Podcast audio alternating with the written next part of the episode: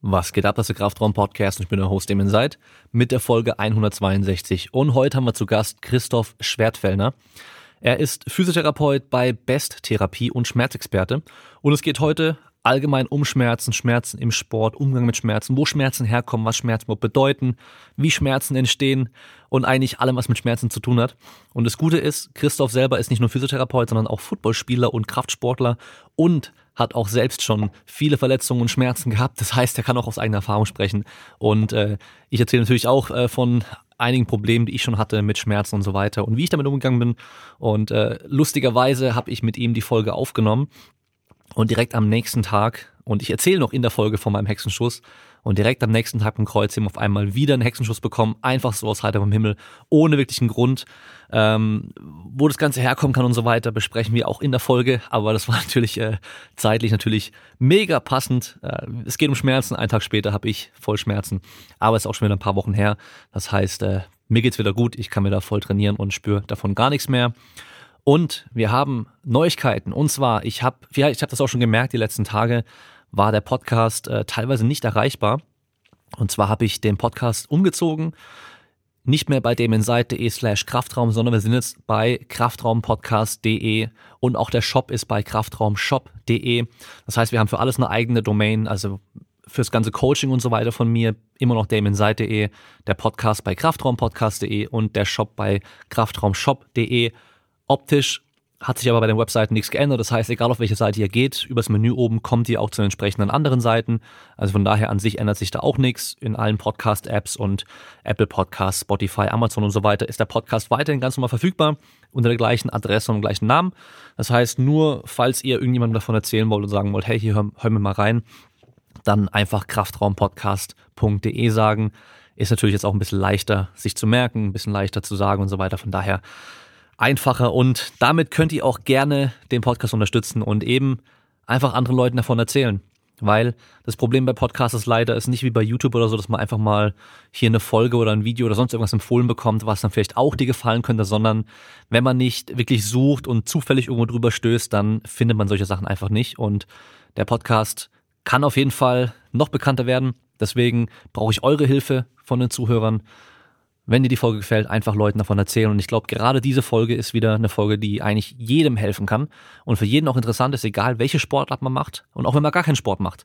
Ähm, vielleicht auch gerade, wenn man keinen Sport macht, auch nochmal gut zu hören, dass eben Sport und Training auch sehr, sehr wichtig ist, wenn man eben Schmerzen hat oder keine Schmerzen haben möchte.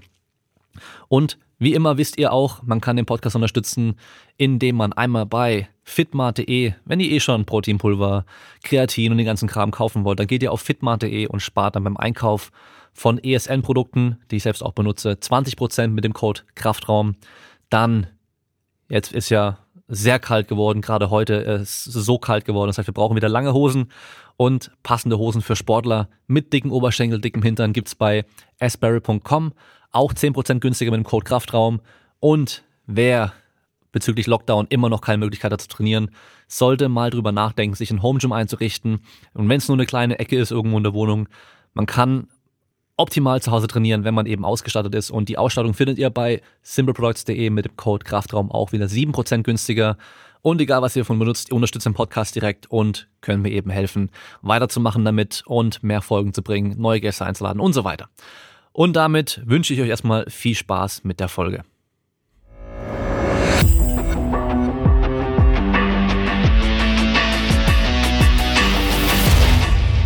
Best Schmerztherapie und ähm, ich habe gesehen, das Best steht ja auch schon für was und es ist nicht einfach nur so, okay, wir machen jetzt wie Dr. Ja. Best oder sowas, sondern das Best steht ja auch schon für was. Mir fällt jetzt gerade nur nicht mehr ein, für was es steht. Ich habe es schon wieder voll vergessen.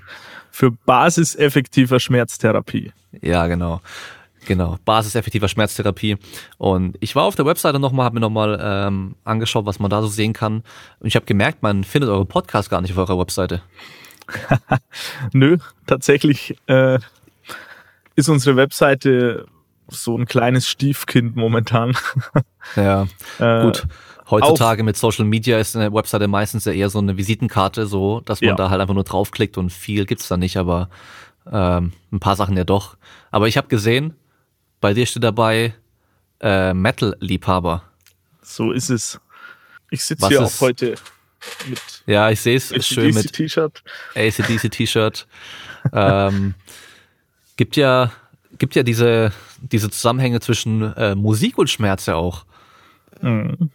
die man die man ja vor allem beim Training dann vielleicht auch ein bisschen bisschen kennt, dass man oder was heißt vielleicht mit Schmerz kann man auch so allgemein einfach nehmen äh, Musik und Leistung oder Musik und äh, Motivation im ganzen Kram, weil Kraftsportler und Footballer glaube ich stand bei dir auch mit dabei, gell? So ist es. Ja, das ist ja schon mal schon mal eine sehr gute Kombi. Metal, Kraftsport, Football und dann noch Physiotherapeut. Kommt alles mit ins Paket. Ja, weil da haben wir ja, also da habe ich immer das Problem, mittlerweile weniger. Ich habe meine Leute, die ich empfehlen kann, aber ähm, ich sag halt immer, hey, wenn du selber Kraftsportler bist oder halt irgendwie Leistungssportler bist und der halt auch schwer Krafttraining macht und so weiter und dann zum Physio gehst, der noch nie eine Handel in der Hand hatte, dann oder halt auch noch nie richtig Sport gemacht hat, dann, dann fehlt ihm halt komplett der Zugang und das Ver Verständnis dafür so. Ja, auch wie viel, mit wie viel Schmerzen Sportler teilweise vielleicht eh schon umgeht, so tagtäglicher Basis auch im Training oder wie viel auch der bereit ist, irgendwie an Schmerzen einzustecken, um halt trotzdem weiterzumachen und so. Und äh, das halt dann vielleicht auch kurzfristig nicht unbedingt die Gesundheit und die Heilung manchmal im Vordergrund steht, sondern halt eben, okay, die Leistung ist einem dann doch kurzfristig wichtiger, manchen auch langfristig, was aber wahrscheinlich nicht die beste Idee ist. Äh, also von daher auf jeden Fall finde ich immer sehr gut, wenn man da als äh, Physiotherapeut oder egal als was für ein Betreuer von einem Sportler da halt selber irgendwie einfach auch mal weiß, wie das überhaupt ist, wie man sich dabei fühlt und wie das halt funktioniert und so. Ich glaube, das hilft mir auch in meiner täglichen Arbeit sehr weiter, dass ich die Perspektiven kenne. Also ich kenne die Perspektive als Sportler, ich kenne auch sehr gut die Perspektive als verletzter Sportler. Ähm, so bin ich tatsächlich auch zu meinem Beruf gekommen. Also ich habe nicht zuerst Physio gelernt und dann mit Sport angefangen, sondern das war schon andersrum. Also ich meine, bei uns auf dem Land äh, in, in Bayern, da spielt jeder Fußball und äh, in jahrzehntelanger, in meiner jahrzehntelangen Fußballkarriere, nenne ich es jetzt mal, habe ich mich kein einziges Mal verletzt. Ähm, ich habe mich auch beim Kraftsport noch nie verletzt. Äh, beim Football schon. Äh, immer am linken Knie.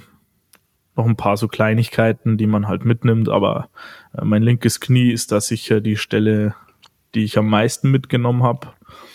Und ich habe mit 16 meine ich zumindest 16 oder 17, die erste schwerere Verletzung gehabt. Da ist meine Kniescheibe rausgesprungen. Patellaluxation. Äh, ich wusste das aber zuerst nicht. Es hat sich halt angefühlt, als wäre mein Knie nach innen weggeknickt, wo es halt nicht hin soll.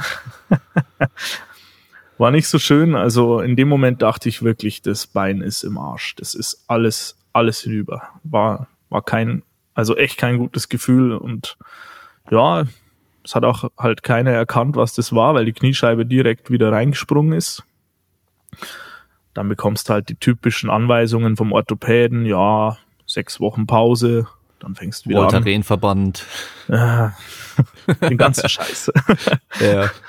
Ja, nach den sechs Wochen Pause habe ich wieder angefangen und dann ist die Kniescheibe wieder raus. Ja, Surprise. Ich habe halt auch nichts gemacht. Dann habe ich äh, halt ein paar Einheiten Physiotherapie mal ausprobiert.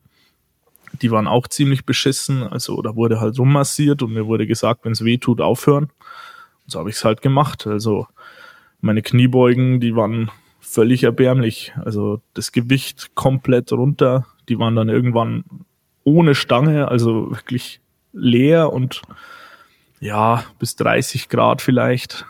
Das war's, weil dann hat's wehgetan und mir hat halt jeder gesagt, wenn's weh tut, hör auf. Das, und das hältst dich dann halt auch. Ich habe zum Glück dann irgendwann einen Physio erwischt, der sich da ein bisschen besser auskennt und der hat gesagt, Junge, was, was machst du da? Äh, Arsch runter. Und die ersten Einheiten waren halt übelst krass für mich. Also ich musste mich da echt überwinden. Das hat, hat wehgetan und es war schwer, da runterzukommen, aber es ging. Und nach kurzer Zeit konnte ich halt auch wieder Gewichte beugen. Und ich habe gemerkt, dass ich mich auch auf meinem Knie wieder sicherer fühle und dass ich plötzlich wieder äh, auch auf dem Platz eine gewisse Leistung bringen kann. Und das wollte ich dann auch können, anderen Leuten Mhm. helfen.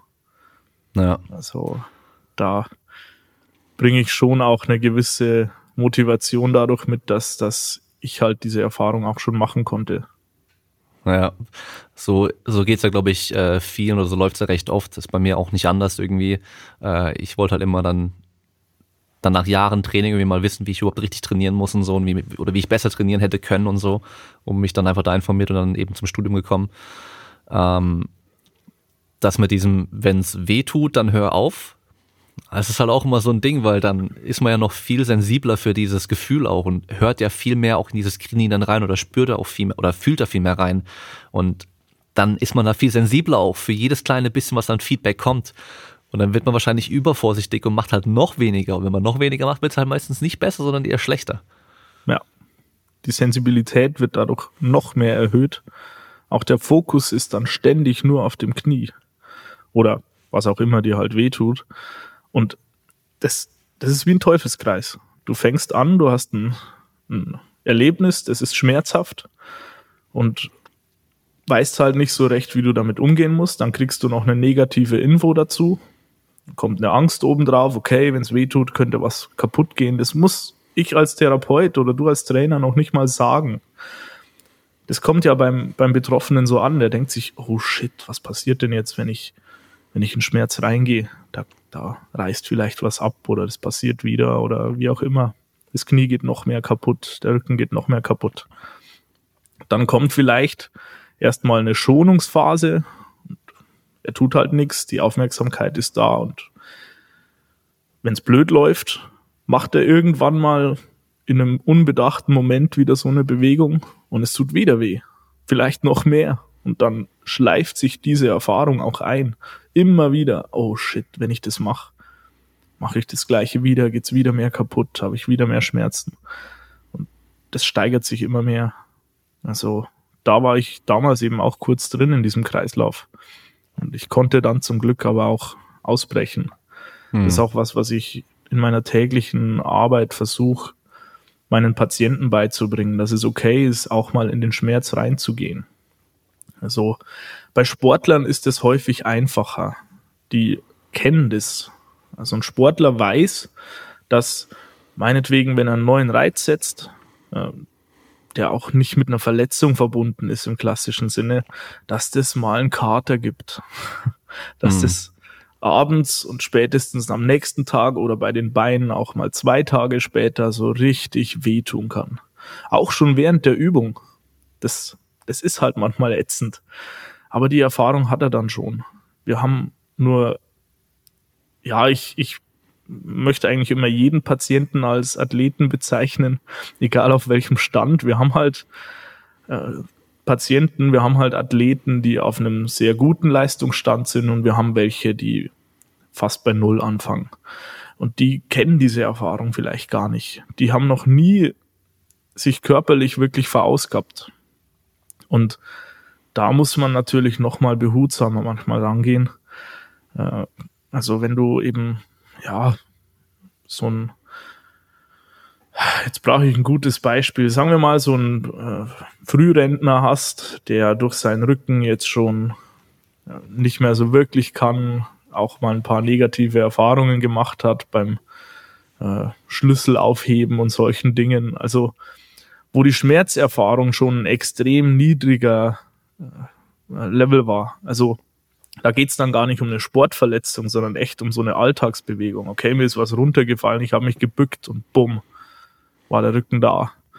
Und da dann einzusteigen und dem auch zu zeigen, erfahrbar zu machen, dass er den Rücken auch mal benutzen darf oder das Knie oder die Schulter, was auch immer, das kann schon eine Herausforderung sein. Hm. Ich glaube, da hilft uns aber auch, du hast es vor ein paar Folgen selber betont, äh, wie wichtig es ist, wissenschaftlich zu arbeiten. Ähm, und ich mache immer mehr die Erfahrung, dass das hilft uns da tatsächlich weiter, auch mal zu gucken, welche Erfahrungen haben denn andere gemacht. Ähm, Wissenschaft ist ja nichts anderes, als aufzuschreiben, wie bestimmte Dinge funktionieren. Und zu hinterfragen, ob die wirklich so funktionieren oder ob da noch was anderes dahinter steckt. Also ich, ich bin überzeugt davon, dass wir unseren äh, Klienten, unseren Patienten, auf welchem Stand die auch sind, immer dann am meisten helfen, wenn wir uns nicht nur auf ein direktes Ergebnis fokussieren. Du kennst es ja als Trainer auch. Äh, da kommt jemand und er möchte abnehmen. Naja, ein paar Kilo in einem Monat oder in ein paar Wochen abzunehmen, das ist, da musst du nicht viel machen. Da verlierst du einen Haufen Wasser und dann ist gut und dann bist du der Tollste. Aber tatsächlich echt was im Gesundheitszustand verändert hast du dann halt nicht. Das ist halt nur ein kurzfristiger Effekt. Genauso haben wir es ja beim Schmerz auch. Hm. Ich kann natürlich als, als Physio ein paar manuelle Techniken machen, ein bisschen rummassieren und dann geht's dem besser. Und das nach jeder Behandlung im, im besten Fall. Und dann kommt er für immer. Ja. Aber es ist halt scheiße. Am Ende geht's ja darum, diesen Menschen gesünder zu machen. Und dem halt auch dann die Werkzeuge die Hand zu geben, um sich selbst weiterzuhelfen dann. Genau und auch das Verständnis dafür zu bekommen, hey, wenn sich's mal so anfühlt, ist nicht unbedingt schlimm. Manchmal ist es auch komplett normal, dass es sich dann auch irgendwie schlechter anfühlt. Und es kann sich aus vielen verschiedenen Gründen auch schlechter anfühlen. Das ist so der nächste Punkt irgendwie. Das ist ja dieser Punkt mit ähm, Schmerz heißt immer, dass sofort irgendwas kaputt ist. Aber so ist es halt nicht. Ja, also ich meine, kennt ja jeder. Man hat irgendwie eine Nacht schlecht geschlafen, hat komisch gelegen und auf einmal tut einem die Hüfte, der Rücken, das Bein, sonst irgendwas weh. Aber es ist ja nichts kaputt. Und dann fragen sich aber viele vielleicht auch, ja, aber warum tut's dann weh? das ist halt das große Problem dann. Was sage ich dem dann? Wie erkläre ich das dem? Da wird's tatsächlich manchmal sehr komplex. Also äh, mein Einstieg direkt in die Schmerztherapie äh, hat sehr allgemein funktioniert. Das heißt, äh, ich war auf einem Kurs bei Lorimer Mosley, das ist ja ein international anerkannter Schmerzforscher, Schmerzexperte. Und danach war ich überzeugt davon, ich muss jedem Patienten Schmerzen erklären. Das heißt, ich muss jedem Patienten erklären, wie Schmerz entsteht. Äh, es ist gut zu wissen, wie Schmerz entsteht. Ganz sicher. Also es hilft im Alltag auf jeden Fall weiter. Mir hilft's weiter, auch den Menschen in meinem Umfeld hilft's weiter, dass ich da manchmal ein bisschen Input gebe. Davon bin ich wirklich überzeugt. Wenn man versteht, dass Schmerz und Schaden zwei verschiedene Dinge sind. Aber wenn es zu konkret wird, dann muss auch die Erklärung konkret werden. Also wenn hier die Frage kommt, ich stehe morgens auf und mir tut der Nacken weh. Und der Arzt hat vielleicht auch noch gesagt, da ist Arthrose, Bandscheibenvorfall, was weiß ich dabei. Muss nicht sein, kann aber sein. Und ich komme jetzt an mit, naja, Schmerzen entstehen hauptsächlich im Gehirn und ein paar Dinge spielen da noch mit rein und äh, ist doch alles nicht so schlimm, dann habe ich am Ende gar nichts erreicht. Das Einzige, was halt rauskommt, ist, der geht bei mir aus der Praxis und hat das Gefühl, ich nehme ihn nicht ernst. Der kann mir zwar sagen, Schmerzen haben mit Schaden erstmal nichts zu tun, aber ich habe ja einen Schaden. Und genau die Erfahrung habe ich damals gemacht, dass ich halt jedem das erklärt habe, wie Schmerz denn so im Allgemeinen entsteht. Und ein kleiner Teil hat es angenommen und ein wesentlich größerer Teil eher abgelehnt. Hm. Das, was dann die Kunst wirklich ist, ist diesem Menschen seinen Schmerz zu erklären. Oder ich möchte gar nicht erklären sagen. Ähm, es gibt so eine therapeutische Herangehensweise, da geht es darum, ein paar Ziele zu erreichen. Und das erste Ziel ist immer, dem Schmerz, dem Symptom einen Sinn geben. Das finde ich persönlich sehr schön. Wenn man jetzt das Beispiel nimmt, meinetwegen Schmerzen an einem Gelenk, ja, bleiben wir beim Nacken. Ähm, Schmerzen, Nackenschmerzen morgens beim Aufstehen. Ich würde mal behaupten, das ist nicht so selten. Also ich sehe das in der Praxis häufiger und habe das auch selber schon erlebt. Also gerade wenn ich zum Beispiel ins Footballtraining wieder einsteige, dann tut, tut mir auch mal ein paar Tage lang äh, ja nicht nur der Nacken weh, aber das ist so eine Stelle, die spüre ich zum Beispiel gerne mal. Da ist es halt dann entscheidend, wirklich rauszufinden, welche Faktoren spielen denn eine Rolle bei diesem Menschen, speziell bei dieser Person. Das kann total unterschiedlich sein. Es gibt verschiedene Möglichkeiten, wie der Nacken sensibel wird. In, in dem Fall muss man auch wissen, wofür ist er sensibel. Also wenn ich jetzt mein Beispiel aufgreife, höhere sportliche Belastung, ja, aber beim Sport hatte ich die Schmerzen noch gar nicht. Das ist für für einen Betroffenen manchmal schon richtig cool zu wissen, zu unterscheiden, okay, ich sag mal, wenn ich mir ein Bein brech und dann belaste ich das Bein, dann tut's weh. Ja, wahrscheinlich. Definitiv. Ja, es tut sofort weh. Also, äh, wenn ich da einen akuten Schaden habe und ich belaste den, dann tut's weh. Das ist relativ wahrscheinlich. äh, wenn ich bei der Belastung überhaupt keine Schmerzen habe und krieg die erst viel später, am nächsten Tag meinetwegen, dann ist die Wahrscheinlichkeit schon mal recht hoch, dass ich zumindest nichts kaputt gemacht habe. Ja. Und das ist auch ein Zusammenhang, den, den ich ohne die ganze Physiologie zu kennen, recht schön darstellen kann und auch verstehen kann. Darum geht's ja am Ende. Also zuerst mal, ich sehe, okay, ich habe jetzt gestern hohe sportliche Belastung gehabt. Die Reaktion kam später. Ich nenne es, wie gesagt, dann immer gerne einen Kater. Es muss ja kein Muskelkater sein. Es kann auch ein Knochenkater sein. Es kann ein Gelenkkater sein. Völlig egal. Es funktioniert überall gleich dann gehe ich schon mal davon aus, okay, mein Körper reagiert jetzt hier verkatert, aber es ist wahrscheinlich nicht so viel kaputt. Mhm. Schon mal gut zu wissen. Das heißt, das, was ich da gemacht habe, war zwar ungewohnt, aber es war okay. Ist noch alles ja. dran. Dann weiß aber der Betroffene immer noch nicht, warum macht's denn das dann? Also klar, die Belastung ist das eine, aber warum macht es jetzt am nächsten Tag morgens Schmerzen und nicht schon abends? Ja, es kommt dann sehr auf den einzelnen Fall drauf an. Äh, typisch ist, dass der Sport das Ganze schon sensibilisiert, dass der Körper da auch eine gewisse Regenerationszeit braucht, äh, die er gerne auch mit etwas Bewegung verbringt, dass die Nährstoffversorgung gut ist im Gewebe, im Muskel, im Gelenk, wie auch immer. Äh, nachts haben wir halt nicht so viel Bewegung. Das heißt, auch was die äh, chemische Reizbarkeit angeht, kann die Nacht da eine Rolle spielen. Ich weiß nicht, ob ich da genauer drauf eingehen soll. Kannst du gerne mal machen. Also, okay.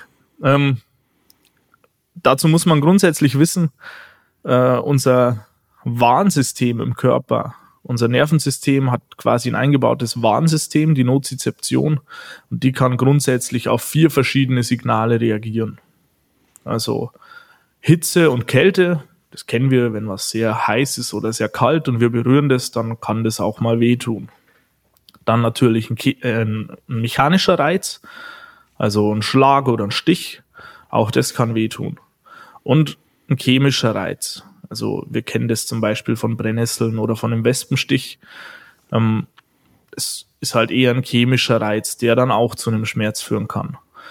Äh, die vier Qualitäten gibt so grundsätzlich. Und äh, die können direkten Schmerz auslösen, die können aber auch dafür sorgen, dass das Alarmsystem scharf gestellt wird. Also so wie wir jetzt bei der Aufnahme äh, die Mikros lauter und leiser drehen können, so kann der Körper eben auch die Signale, die kommen, lauter und leiser stellen. Also das heißt, wenn so ein Signal ausgelöst wird, muss es nicht zwangsläufig gleich einen Schmerz auslösen und auch nicht zwangsläufig von einem Schaden kommen. Äh, das ist erstmal nur das Mikro, der Sensor nimmt halt ein Signal wahr. Was aber meistens passiert ist, wenn so ein Signal ausgesendet wird, dann vor allem in der Summe wird die Lautstärke hochgeregelt. Das heißt, je mehr solcher Signale sich summieren, desto lauter wird das Ganze und desto wahrscheinlicher wird es, dass es irgendwann auch zentral Schmerzen macht. Und genau das passiert in dem Fall. Wenn ich jetzt mein Beispiel nehme, ich habe da ein Footballtraining und habe da sehr, sehr viele mechanische Reize. Sowohl die Anstrengung als auch mal ein paar Einschläge, das kommt alles zusammen. Äh, da rappelt's schon ein paar Mal schön. und dabei habe ich halt immer wieder mal an dem Rädchen gedreht, habe lauter gemacht. Gleichzeitig habe ich natürlich auch ein paar schmerzdämpfende Effekte, die ich durch Bewegung einfach bekomme, was zentral beim Empfänger auch die Lautstärke wieder etwas dämpft erstmal. Das heißt, nach so einem Training geht's, geht's mir meistens richtig gut. wenn ich mich absuche, finde ich zwar vielleicht ein paar blaue Flecken, aber ja, da fühlst dich geil. Ja, ja. Kannst duschen gehen, da bist du mit Freunden unterwegs, da laberst du auch mal einen Blödsinn. Ist eine coole Situation, da geht's dir gut. Auch wenn es anstrengend war und vielleicht die Oberschenkel brennen. Aber so das Gefühl nach dem Sport, denke ich, kennt jeder, der hier den Podcast hört, da, da geht's dir gut. Ja. Und da hast ja. du ja dann wahrscheinlich auch noch diese Endorphinausschüttung und so weiter, die auch oh, nochmal ja. dann diese Signalwahrnehmung wahrscheinlich vielleicht entweder runterreguliert oder komplett vielleicht sogar ausblendet, dass man ja. in dem Moment das gar nicht spürt. Das ist auch so der Klassiker, dass man teilweise eine krasse Verletzung hat und die vielleicht gar nicht wahrnimmt, bis man sie auf einmal sieht. Oder das halt, das sieht man auch oft bei, bei Kampfsportarten. Die, die kloppen sich ohne Ende und äh, können richtig krass kämpfen. Und dann wird der Gewinner dann ange, äh, gesagt, okay, der hat gewonnen. Und auf einmal humpelt der dann raus und kurz davor ist er noch rumgesprungen. Aber dann ja. ist halt schon ganz, ganz viel wieder weg von dem Zustand, den er halt während dem Kampf hatte. Und auf einmal werden die Schmerzen dann wieder stärker wahrgenommen.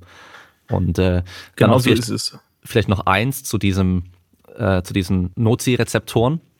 Äh, das ist auch der Grund, also wir haben ja dieses kalt und warm. Und das ist auch der Grund, warum im ersten Moment heiß oder kalt in der Regel auch gleich wahrgenommen wird.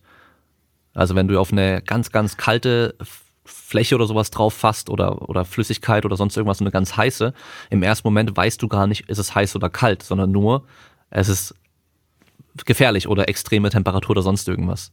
Finde ich eigentlich auch immer ja. ganz interessant. Gibt es auch ein cooles Experiment, wo man äh, die Leute manipuliert hat. Also man hat quasi eine, eine Platte ähm, aufgebaut die beleuchtet war. Und zwar mhm. entweder rot ah. oder blau. Geil, ja, okay. Die, die Platte war extrem kalt. Mhm. Also ich weiß jetzt nicht genau, wie kalt. Ich glaube hier minus 70 Grad oder sowas. Ja. Und die Probanden mussten drauf fassen und schätzen, wie heiß oder kalt ist das Ding. Ja. Und wenn es rot war, haben die durchgehend gesagt, die ist heiß. Ja. wenn es blau war, eben die ist kalt. Ja, geil. Auch, einfach, weil wir die Farben damit verbinden. Wir können ja. das in dem Moment gar nicht unterscheiden und ist auch gar nicht wichtig. Also die Nozizeptoren oder das nozizeptive System ist dazu da, uns zu warnen und nicht unbedingt zu sagen, was ist es jetzt genau. Zeigt vielleicht ja auch, dass unsere Erfahrungen, die wir haben, auch nochmal die Wahrnehmung verändern können. Oh ja. ja. Das kannst du in so einem Footballtraining auch gut beobachten. Hm. Also, wenn du, ich meine, ich bin jetzt elf Jahre dabei, mit Unterbrechungen, aber doch schon eine Zeit. Äh, ja, wenn mich von der Seite einer aus den Schuhen schießt, finde ich das nicht geil, aber ich, ja, kommt drauf an. aber ja, ich stehe halt dann auf und gucke, ob alles noch dran ist und dann geht's weiter. Das, ja. das geht äh, nicht, weil ich so, so ein harter Hund bin, sondern weil ich die Situation kenne. Äh, Neuling, der wird einmal aus den Schuhen geschossen, der macht das restliche Training teilweise nicht mehr mit. Der, ja. der ist völlig fertig. Ja. Zum Thema harter Hund, du müsstest mal eine Footballmannschaft nach so einem Spiel sehen, nach einem Auswärtsspiel. Okay, ich kann jetzt nur von uns sprechen, aber ich bin mir sicher, das ist bei anderen auch so. So ein Bus voller Spieler, alles memmen. Da wird geheult und oh, ich habe hier einen Krampf und die Riesentypen, die sich gerade am Platz noch nix ansehen haben lassen, die heulen dann rum, da ist ein Pflaster runterreißen schon das Schlimmste. Also die Situation ist halt anders. Ja, ja. Und dann ist halt auch nochmal so, die ganzen anderen können es ja auch verstehen alle im gleichen ja, Boot und so, weißt du, dann kann man sich selber mit, mit, mit, bemitleiden, mit den anderen noch mit, mitleiden und so weiter. Und dann ist es dann was anderes. Aber vor jemand anderem dann wieder wäre es wahrscheinlich was anderes dann. Auf keinen Fall würdest du es da zugeben. Ja, da sind wir schon wieder beim Teil sozial von biopsychosozial. Oh ja. Aber oh da können ja. wir ja später noch dazu kommen. Ich denke, das, das lässt sich gar nicht vermeiden. Ja. Ähm, es ist auch jetzt äh, bei diesem Beispiel, denke ich, ganz passend, äh, dass eben der Körper zum Beispiel heiß und kalt gar nicht so unterscheiden kann oder auch einen mechanischen Reiz, einen chemischen Reiz gar nicht unterscheidet. Das, das macht er dann aufgrund der Verarbeitung, aber grundsätzlich die Warnung, die ist völlig unspezifisch. Das ist einfach in dem Moment auch nicht wichtig. Deswegen wird auch unser Körper durch äh, jedes, jede dieser Qualitäten vermehrt sensibel geschaltet an den Stellen. Das heißt, wenn ich so einen sportlichen Wettkampf habe oder so ein Training habe, dann ist mein Körper schon äh, lauter. Ich bleibe mal bei dem Bild. Mhm. Aber durch gleichzeitig Endorphine und so weiter äh, ist er in dem Moment halt, ja, braucht es nicht, sich mit einer Warnung zu beschäftigen. Dann beginnt nachts auch der Regenerationsprozess, da hast du bestimmte auch Entzündungsprozesse, die da anlaufen. Also äh, das sorgt nochmal dafür, dass auch chemisch das Ganze angeregt wird, der Körper wird noch lauter. Äh, Bewegungsmangel, den hast du nachts einfach zwangsläufig, macht noch zusätzlich sensibel und vielleicht hast du dann noch eine Körperstelle, die sowieso schon länger mal das ein oder andere Problem gemacht hat, die vielleicht auch in deinem Alltag schon häufiger mal geschmerzt hat. Also, und dann wirst du morgens wach, hast vielleicht auch noch nicht optimal geschlafen, kommt dann drauf an, oder sehr lange geschlafen, kann auch sein. Und die erste Bewegung, die du machst, ist ja auch wieder ein mechanischer Reiz und plötzlich, boah, Alter, mein Nacken, was ist denn hier los? Das ist dann, ja, ich, ich bleib dabei, das ist ein Kater. Hm. Dein Körper ist auf diese verschiedenen Reize, die sich summiert haben, auf die hin immer sensibler, immer lauter geworden. Und jetzt am Ende reicht so ein geringer Reiz. Ich meine, derselbe Nacken hat gestern noch bei einem Running Back eingeschlagen, der mit 110 Kilo und mit Vollsprint angelaufen kommt und da hat's dir nix ausgemacht. Und am nächsten Tag reagiert dieser selbe Nacken einfach nur aufs Aufstehen. Ja. Die Lautstärke ist erhöht. Mhm. Dein, dein, deine Aufmerksamkeit ist dann auch schneller da und du reagierst entsprechend. Und es hilft ja auch bei der Regeneration dann ein bisschen weniger zu machen. Das ist vielleicht nicht der optimale Tag, um dann gleich nochmal ein Footballspiel zu bestreiten. Genau, ja. Also das wissen wir ja auch. Ja. vielleicht einfach auch evolutionär gesehen halt irgendwo ein Schutzmechanismus, einfach, dass der Körper dann dir dann die Signale gibt, so hey, heute machst du vielleicht mal ein bisschen langsam, dass wir uns wirklich auch erholen können und dann halt eben so schnell wie es geht wieder Gas geben können und entweder uns verteidigen können, irgendwas erlegen können und äh, für unser Überleben sorgen können. Ähm, dann zur Wahrnehmung, ohne jetzt die, die ganze wirkliche Schmerzgeschichte zu kennen, sag ich mal, könnte man sich so auch ganz gut erklären mit, es gibt diesen Effekt, ich vergesse jedes Mal, wie der heißt, ähm, dass sobald irgendwas bei dir passiert oder ist oder sonst irgendwas, also ich habe es gemerkt, als meine Freundin schwanger wurde, da bin ich draußen rumgelaufen, ich habe überall Frauen gesehen, die schwanger waren. Ich habe überall schwangere Frauen gesehen und Kinder, Kinderwägen gesehen. Das ist mir vorher nie so aufgefallen. Ich dachte, hey, sind auf einmal alle schwanger oder was ist los? Nein, auf einmal bist du in einer Situation, wo das halt ein Thema bei dir ist, also eben schwanger und Kinderwagen kaufen, ja. sonst irgendwas. Und auf einmal nimmst du das überall wahr. So wie vorher auch. Das ist auch vielleicht, wenn du dir ein neues Auto kaufen möchtest. Ein ganz bestimmtes Modell in einer bestimmten Farbe und auf einmal siehst du das überall rumfahren. Ja, weil du einfach dann sensibilisiert bist in dem Fall für dieses Automodell in der Farbe vielleicht auch noch und es halt viel, viel eher wahrnimmst, weil du hast es schon mal auf dem Schirm. Und halt genauso, wenn du ja. halt weißt, okay, ohne jetzt mit dem ganzen Schmerzkram was äh, am Hut zu haben, ich habe gestern halt richtig hart Football gespielt. Da wird's mir heute wahrscheinlich einfach auch, werde ich meinen Körper mehr spüren an den Stellen, die ich halt gestern vor allem benutzt habe oder wo ich halt Schläge drauf bekommen habe, einfach weil ich halt weiß, da ist halt was. Du wartest ja dann schon drauf. Ja, genau. ja, ja. Manchmal hat man es ja auch schon so dann so, oh je, das werde ich morgen wirklich spüren so. ja. Da weiß man schon, da wird was kommen so. Nicht mal auf sich selbst bezogen. Also ja. das ist auch so ein typischer Kommentar, wenn du, wenn das im Fernsehen meinetwegen kommentiert wird. Da schlägt einer richtig ein, boom, du siehst, wie sie ihn überstreckt oder wie auch immer, und dann der Kommentator gleich, oh, das wird er morgen spüren. Ja. Davon hat er noch ein paar Tage was.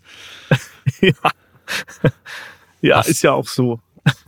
hast du denn persönlich schon die Erfahrung gemacht, dass du nach einem Spiel, was ihr gewonnen habt, wo du auch selber sehr gut gespielt hast, dich die nächsten Tage weniger verkatert fühlst, als wenn du richtig schlecht gespielt hast und ihr auch verloren habt? Oh ja. Oh ja. Weil ich habe also, da halt selber gerade drüber nachgedacht und nach meinem letzten Wettkampf, bei dem ich für meine Verhältnisse richtig gut performt habe, ging es mir danach viel besser als teilweise davor. Teilweise da, bei anderen Wettkämpfen, da bin ich am nächsten Morgen aufgewacht und ich dachte so, Alter, gleich ins Altersheim stecken. Also so wie ja. ich mich fühle, das ist nicht mehr normal. Was glaubst du, hat das für eine, für eine Wichtigkeit auch mit unseren Klienten? Mhm. Wenn, wenn, wenn bei dir jemand rausgeht und fühlt sich scheiße, hat ein Ziel nicht erreicht, oder auch bei mir, ist ja, ist ja egal, es ist, ist ja teilweise genau das Gleiche, was wir mit den Leuten machen. Äh, denen geht's halt auch wirklich schlechter, wenn die sich bei uns schon schlecht fühlen. Wenn die ja. kein Erfolgserlebnis hatten, wenn die, wenn die das Gefühl hatten, heute hat's nicht geklappt, das, der war unzufrieden mit mir und so weiter. Und andersrum vielleicht noch, wenn er am nächsten Tag dann richtigen Muskelkater oder sonst irgendwas für einen Kater hat, dann denkt er halt noch mehr, das war vielleicht richtig schlecht, was man da gemacht hat. Weil er hat sich da schon nicht gut gefühlt, das war da schon irgendwie unangenehm, anstrengend, hat keinen Spaß gemacht und am nächsten Tag hat er dann wieder in Anführungszeichen Schmerzen. Dann, das kann ja nicht gut gewesen sein. Ja. Ist auch naheliegend. Mhm. Also, äh, das kann jeder von uns nachvollziehen. Du, du machst irgendwas, probierst was Neues aus. Also, ich brauche jetzt ein Beispiel, das nicht so in unserem Bereich fällt. Ähm, äh, Wildwasser-Rafting. Okay. Also, wir, wir haben mal, ja, das, wir haben mal mit einer, also ich damals, als ich noch Fußball gespielt habe, äh, durften wir auf so ein Camp mit und da haben wir das halt ausprobiert, also mit so einem, mit so einem Schlauchboot, mit so einem fetten Teil irgendwo das Wildwasser entlang fahren. Das war total geil. Also mir hat das mega Spaß gemacht, aber eben nicht allen. Okay. Also da waren schon ein paar dabei, wo auch von zu Hause schon, ah, oh, da wirst du wieder krank und es ist nix und pass auf auf dich, die dann auch so verkrampft die, die ganze Zeit in dem Boot gehockt sind. Und naja, das ist schon sehr lang her, aber ich bild mir jetzt schon ein, dass das auch die waren, die am nächsten Tag mehr gejammert haben und hm. das nicht so cool gefunden haben, die auch einen Muskelkater bekommen haben und so, und so weiter. Also, ich habe das tatsächlich so in der Form sehr extrem erlebt. Ich habe ja vorher von meiner Kniescheibe erzählt. Ähm, von zwei Fällen habe ich erzählt, die war tatsächlich mittlerweile elfmal draußen. Oh. Also, ja. ich kenne mich damit aus. Okay. ist es mittlerweile und, schon so, dass wenn die rausgeht, ah ja, einfach wieder irgendwie reindrücken und ich weiß schon, was passiert und so, oder? Muss nicht mal sein, die springt von selber rein. Also äh, meine Oberschenkel sind, sind ganz gut ausgeprägt, äh, die ziehen das selbst wieder rein. So okay. erkläre ich mir das. Also es macht einmal einen Schnalzer, ich lieg halt am Boden, dann in dem Moment verfluche ich natürlich alles, Also da darf mich keiner hören, das, das ist einfach total ätzend. Und es tut immer noch genauso weh wie beim ersten Mal. Also mm, ich okay. könnte nicht behaupten, dass das weniger wird. In dem Moment ist es einfach unglaublich ätzend und richtig scheiße. Also Kniescheibe rausspringen, schöner Scheiß. Ja, macht es nicht. Aber der Vergleich beim ersten und beim letzten Mal ist ein, das sind Welten. Nicht, weil der Schmerz unbedingt anders ist. Aber das allererste Mal, als das passiert ist, da wusste ich halt überhaupt nicht, was passiert hier gerade. Das, das war völlig neu, das tat unglaublich weh. Der Arzt konnte mir nicht wirklich weiterhelfen. Ich habe das wochenlang mit hingezogen und dann ist es gleich das zweite Mal passiert. Weißt du, wie lange ich pausieren musste, als es das letzte Mal passiert ist? Das war letztes Jahr. Schätz mal. Drei Wochen? Fünf Minuten. Boah, okay. okay. Okay. Ja. Äh, ist auch nicht das, was jeder so nachmachen sollte, das sage ich gleich dazu. Aber mein Umgang hat sich deutlich verändert, was das Ganze angeht. Ich habe halt über die Jahre gemerkt, je schneller ich wieder in Bewegung komme, desto besser geht's mir, desto schneller ist mein Knie wieder fit. Und so lief es dann auch. Und die Situation war auch viel positiver. Hm. Ich meine, damals als das das erste Mal passiert ist, da war ich der Neue. Für meinen Sport bin ich sowieso zu klein und zu leicht. Ähm, ja, ich war halt damals auch richtig schlecht. Ich bin heute noch nicht einer von den Besten, das möchte ich gar nicht behaupten. Ähm, aber äh, ja, ich, ich habe mich den ganzen Tag damals schon nicht so wirklich gut gefühlt. Dann, nachdem das passiert war, natürlich noch deutlich schlechter und habe das ewig mitgezogen. Ich hatte tagelang wirklich starke Schmerzen. Wie ist es denn überhaupt Letztes, passiert? durch einen Spielfehler im, im Prinzip. Mhm. Also äh, meine Aufgabe damals war in der Offensive Line einen anderen Spieler zu blocken. Wir haben ein sehr einfaches Schema gespielt. Das heißt, wir stehen da zu fünft in einer Reihe ähm, und wir blocken alle in dieselbe Richtung, also alle nach rechts.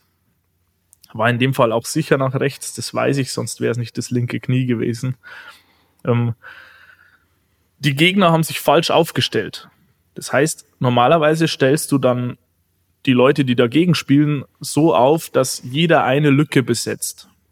Also du willst ja durchkommen durch, durch die Blocker und dich möglichst wenig mit denen aufhalten. Wenn du zwei Leute in eine Lücke stellst, dann blocken die sich selbst und das ist ja ungünstig.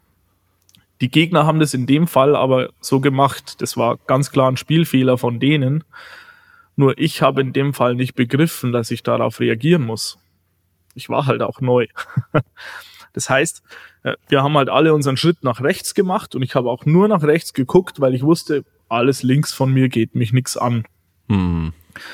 Habe in dem Moment auch die ganze Körperspannung verloren. Ich habe mich halt aufgerichtet. Normalerweise versuchst du ja eher schon in einer gebeugten Position zu bleiben, damit du auch reagieren kannst. Aber da war ja keiner. Die Folge war, mein Nebenmann hat den ersten geblockt, der zweite ist dem über die Beine gefallen und mir von der Seite ins Knie. Ah, okay. Und ja, ich schätze mal so 110 Kilo wird er schon gehabt haben. Mhm. Für das war mein Knie von der Seite halt nicht äh, ausgelegt. Klar. Und dann hat's geknackt. Naja. Und wenn es jetzt dann elfmal passiert ist, war es dann jedes Mal auch mit Fremdeinwirkung oder passiert es mittlerweile auch einfach so irgendwann? Äh, sowohl als auch. Hm. Also das letzte Mal jetzt war mit Fremdeinwirkung, Friendly Fire. oh. ja, das passiert. Wir haben ein Field Goal versucht zu blocken, beziehungsweise, das muss ich dazu sagen, deswegen ist es ein perfektes Beispiel. Ich habe das Field Goal geblockt. das heißt, ich bin hochgesprungen und ich bin 1,76, also jetzt nicht wirklich ein Riese. Ähm, wenn ich so ein Field Goal blocke, dann heißt es schon was. ich bin hochgesprungen, habe die Arme hochgerissen und habe mir in dem Moment gedacht, geil der Ball. Und ungefähr im selben Moment, oh scheiße, mein Knie. Also das war irgendwie so, ich war hin und her gerissen zwischen voll geil, ich habe zum ersten Mal ein Field Goal geblockt und oh scheiße, mein Knie. Und entsprechend, mhm. ich bin dann hingefallen, habe natürlich geflucht und geschrien. Dann haben mir die anderen aufgeholfen, ich bin rausgehumpelt. Da war dann unsere Therapeutin auch da. Dann meinte ich, ja, schau kurz drüber, ob irgendwie bändermäßig was beschädigt ist. ähm, ja, war nicht weiter schlimm und ich musste dann einfach selber ausprobieren, ob ich, ob ich squatten kann, ob noch alles ganz ist. Und das ging auch. Also klar hat's wehgetan, aber ich konnte wirklich tief runtergehen, ass to grass. Ich bin an sich schon genetisch relativ beweglich. Äh, das, das ging auch in dem Fall recht schön. Das Problem war halt dann, dass mein Ersatzmann rein musste und der ist deutlich kleiner noch als ich und, und auch leichter. also seine Aufgabe ist normalerweise außen zu stürmen. Also ich spiele ja. mit, spiel mittlerweile schon länger nicht mehr in der, in der Offensive Line, sondern in der Defense Line. Das heißt, meine Aufgabe ist mittlerweile eben an den Blockern vorbeizukommen. Und ich spiele typischerweise eher in der Mitte, weil ich ein bisschen Erfahrung mitbringe, weil ich auch schon ein paar Jahre Trainingserfahrung habe. Das heißt, ich kann auch mal mit zwei Blockern gleichzeitig kuscheln und komme damit klar. also das geht dann schon. Ich, sicher nicht immer, dass ich die dominiere, gerade wenn sie zu zweit sind, aber ich kann die halt stoppen. Die schieben mich nicht übers halbe Feld. Ja. Und ja, mein, mein Kumpel, der kommt normalerweise eher dann von außen und hat einen Gegner und hat auch das auch trainiert. Und der musste dann in die Mitte für mich. Boah, das sah aus, als hätten, hätten sie ihn von Zug geworfen. Also das war echt übel. und ja, heftig, ohne Scheiß. Also äh, Einfach durch den in dem Moment habe ich gemerkt, wie wichtig meine Rolle da auf dem Platz in dem Spiel gerade war, weil Mhm. ich tatsächlich in der Mitte den Anker setzen konnte und dadurch äh, durch durch uns, also wir sind immer zu zweit in der Mitte, durch durch mich und noch einen zweiten konnten wir in der Mitte alles dicht machen. Und das war ab dann nicht mehr möglich. Das heißt, die Gegner sind innerhalb von ein paar Minuten komplett über den Platz gerauscht. Und das, das konnte ich nicht mit ansehen. Also habe ich weitergespielt. Es ging auch. Also klar, die Sicherheit musste man erst wieder finden, aber die Kniescheibe war da, wo sie hingehört und ich habe kein Training verpasst. Also ich war ein paar Tage später wieder im Training und konnte voll mitmachen und das Knie ist sehr, sehr schnell abgeschwollen. Klar musste ich ein bisschen vom Gas runtergehen, aber das ging. Und ich meine, das ist ein extremes Beispiel, aber ich sehe, dass das auch für meine Patienten, für meine Klienten manchmal sehr wichtig ist, auch zu sehen, okay, man kann sich verletzen, man kann auch echt mal ätzende Verletzungen mitmachen, starke Schmerzen haben. Aber es ist nicht nur wichtig, die wieder loszuwerden, es ist auch wichtig, damit umgehen zu können und man kann trotzdem Dinge erreichen, auch wenn vielleicht in dem Moment gerade sich nicht alles so cool anfühlt. Hm. Lass mich raten, du hast dann schön so eine Kniebandage angezogen mit so einem Loch vorne, wo die Kniescheibe dann drin ist, damit die natürlich schön in der Führung perfekt drin bleibt, oder? So ein Ding hatte ich jahrelang. Hat mir gar nichts geholfen. Also die Dinger nenne ich meistens nur noch Brain Brace. Hm. Ja, so ist es ja auch, weil was will das bisschen Stoff, auch wenn es mal fester ist, was will das an der Kniescheibe halten? Ja. Wenn die rausspringt, dann springt die raus. Da kann so ein Teil eh nichts machen. So ist es. Und So ist es. ist ja für viele Also- auch dann eher so mental eine Krücke irgendwann. Und das große Problem ist dann oftmals, auf einmal sollen sie ohne, aber sie können nicht mehr Ja. ohne. Die haben dann Angst, dass wieder was passiert. Ja, Das ist es ja. das, Also, das habe ich bei den, bei meinen Handballern damals echt bei einigen gehabt. Also der eine, der sah mehr aus wie ein Cyborg oder Robocop als, äh, als ein normaler Mensch, weil an dem war so viel irgendwie Metall und Tape, äh, dass man denkt, ohne könnte der gar nicht mehr gerade stehen. Also der hat beide Knie, so eine, so eine Bandage angehabt, die dann seitlich noch wirklich so eine Schiene hat mit dem Gelenk auch. Ähm, beim, ich glaube, beide Sprunggelenke hat er auch so eine spezielle Schiene dran gehabt und dann natürlich irgendwie drei Finger zusammen getaped und keine Ahnung was, Ellenbogen, Schulter überall Tape und sowas. Ja, also das, ich, es kann halt echt dann einfach nur mal sein, dass dann irgendwas verrutscht beim Spiel oder abgeht oder sonst irgendwas und auf einmal denkst du, oh fuck, ich kann nicht mehr gerade, ich muss, ich, ich brauche eine Pause, ich kann gerade so nicht weiterspielen. Ja, und dann wirst du wieder unsicher und Unsicherheit merkt man ja auch an deiner Story, führt recht schnell zu viel mehr Problemen, als wenn man halt weiß, okay, das Ding an sich bringt mir eh nichts und ich kann halt auch ohne eigentlich so. Weil der Ja. große Unterschied von deiner ersten äh, Patellaluxation zur letzten ist halt einfach, am Anfang warst du extrem unsicher, weil du einfach gar nicht wusstest, was ist mein Problem, was ist kaputt, was hab ich, was kann ich machen, was soll ich machen, was darf ich nicht machen. Und jetzt weißt du halt ganz genau, was du halt hast und wie du halt vorgehen musst. Und dann ist es halt, okay, ja, scheiße, ist blöd, tut weh, ist passiert, aber ist jetzt so, muss ich akzeptieren und ich weiß aber genau, was ich machen kann, damit ich in ein paar Wochen wieder komplett schmerzfrei Vollgas geben kann. ja. Ich weiß auch, welche Risiken ich eingehe und auch bereit bin einzugehen. Ja. Das ist das, was du am Anfang auch gesagt hast, dass es im sportlichen Bereich auch manchmal vielleicht eine Diskrepanz gibt zwischen was wäre jetzt das Gesündeste und äh, was will ich aber eigentlich machen. Und in dem Fall war für mich klar, okay, ich habe die Kontrolle und ich bin jetzt auch bereit, äh, mein Knie bis zu einem gewissen Grad auch nochmal einem Risiko auszusetzen. Weil äh, medizinisch gesehen wäre es in der Situation sicherlich ratsam gewesen, nicht weiter zu spielen. Aber ich glaube, ich kann sagen, wir hätten dann verloren. also wir haben das Spiel extrem knapp gewonnen. Äh, es war ein Derby, es gab am Ende sogar noch eine Schlägerei, also das war echt ziemlich übel. das, also das, oh, ja, das war ein Erlebnis. ähm, kannst dir vorstellen, da zwei Mannschaften, jeweils 50 Leute, äh, keiner unter 90 Kilo. Oh je. Äh, Uh. naja, aber in dem Fall war ich bereit, das Risiko einzugehen und das, das gab mir auch sehr viel. Also das, das gibt dir halt selber auch Kraft, wenn du merkst, du hast die Kontrolle. Und es zeigt sich auch immer wieder, dass das vielleicht der entscheidende Faktor ist für die persönliche Gesundheit. Wenn man merkt, man hat die Kontrolle, wenn man selber merkt, okay, ich, ich bin der Chef. Es macht der Körper nicht immer das, was er soll, das ist klar. Aber am Ende bin ich immer noch der Chef. Ich habe die Kontrolle, ich habe eine Selbstwirksamkeit. Ich merke, wenn ich was tue, dann hat es einen Einfluss auf mein Leben in alle Richtungen, je nachdem, wie ich es ansetze. Und ich kann entscheiden, gehe ich jetzt ein Risiko ein, vielleicht auch eins, wo ich danach Schmerzen habe, weil das, was dabei rauskommt, mir dieses Risiko wert ist. Da geht's nicht immer nur darum, den Schmerz wegzumachen.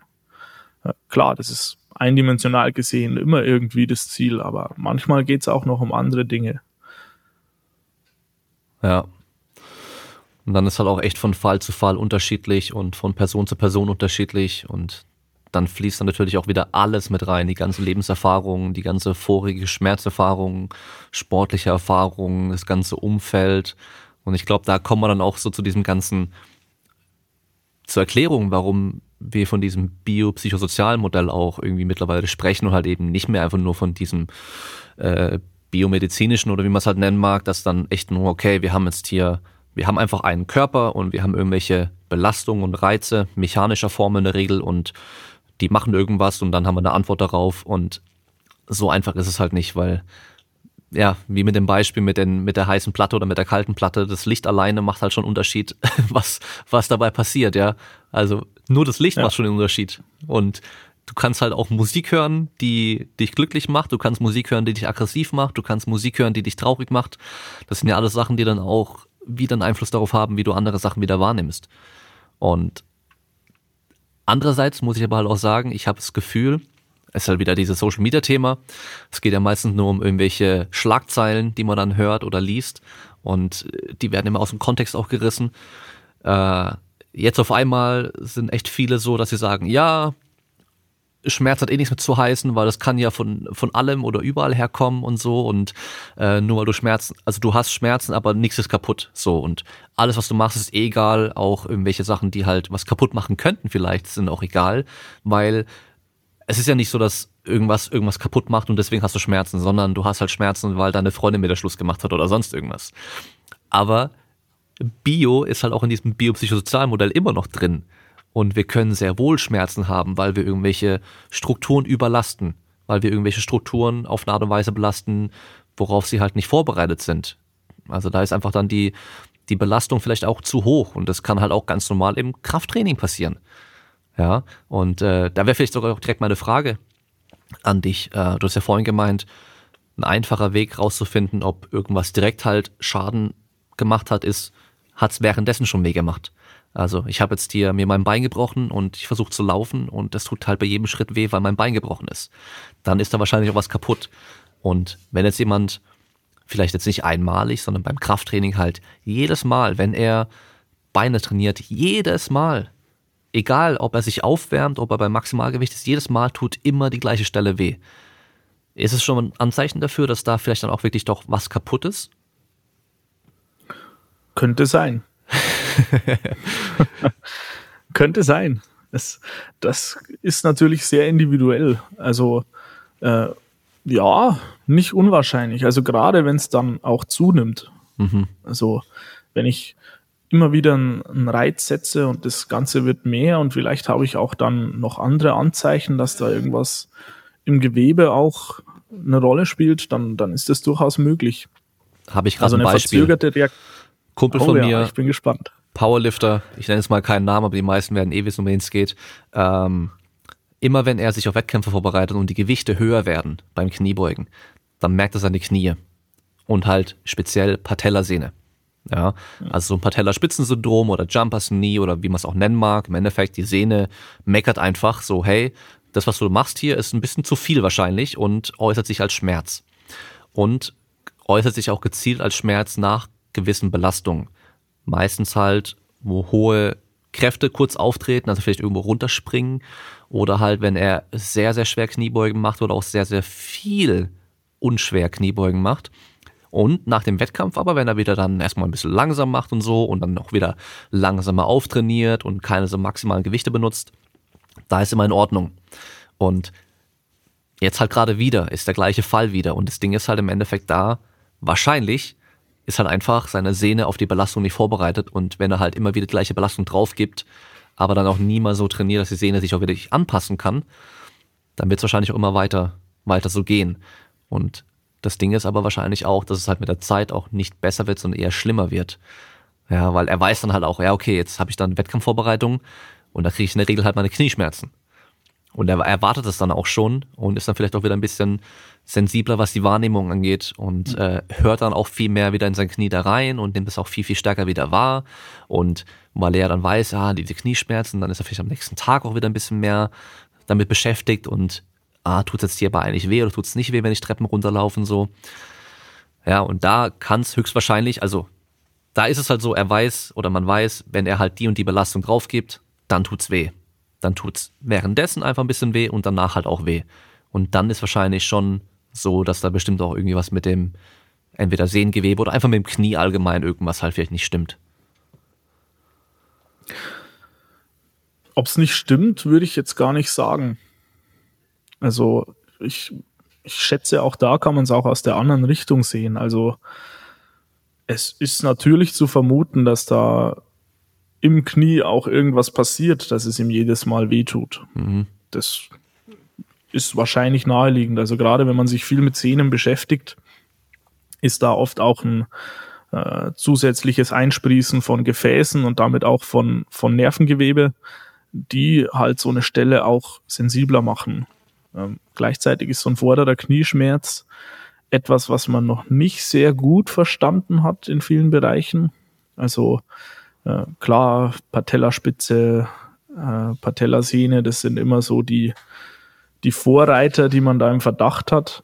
Ähm, gleichzeitig sind die Behandlungserfolge in dem Bereich ja häufig eher so semi-gut. Hm. Man sieht bei ihm, also so generell, wenn ich das so richtig im Kopf habe, glaube ich, 60 Prozent kriegen das nicht mehr ganz weg. Also echt ein, ein großer Anteil. Was ich dann gern mache, ist es den Leuten auch darzulegen, dass das so ist. Ähm, bei der Achillessehne, die ja nur eine Station weiter unten ist, gibt es eine total coole Statistik. Und zwar ähm, 96 Prozent der Achillessehnenrisse passieren bei komplett schmerzfreien. Mhm. Also das heißt, es ist sehr wahrscheinlich so, dass Schmerzen in der Achillessehne die Sehne schützen.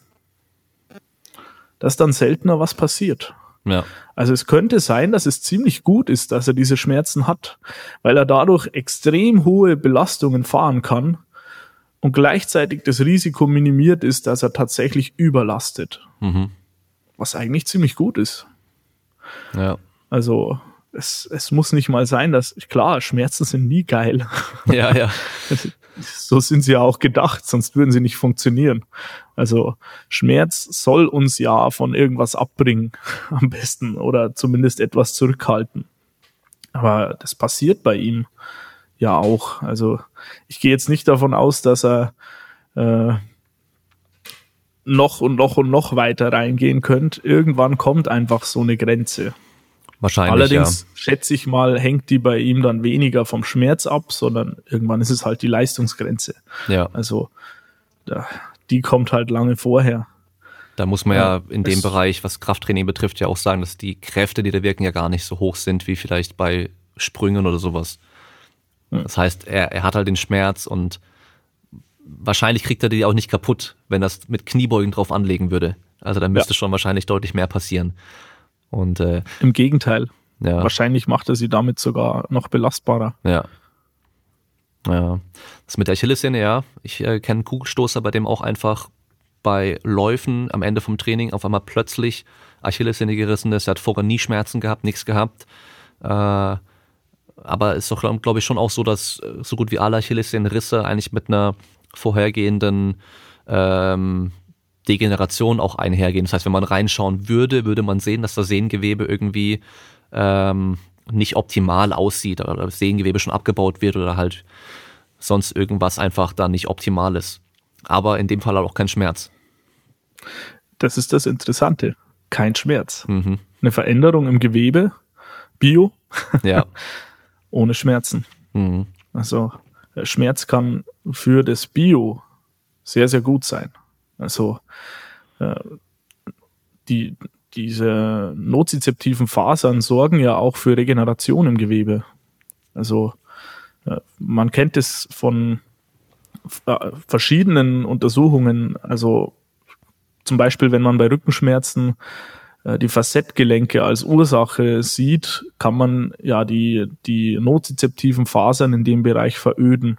Das heißt, es gibt ein operatives Verfahren, da werden diese Fasern verödet und manchen Leuten hilft es auch. Die haben dann da erstmal keine Schmerzen mehr. Ja.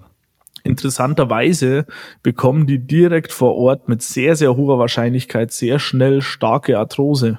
Mhm. Also man muss ja dazu wissen, ein Drittel unserer nozizeptiven Fasern sind ständig aktiv. Also in meinem Körper und in deinem Körper, ein Drittel von denen feuert jetzt gerade. Einfach so. Die sagen halt, hey, ich bin noch hier. Ja.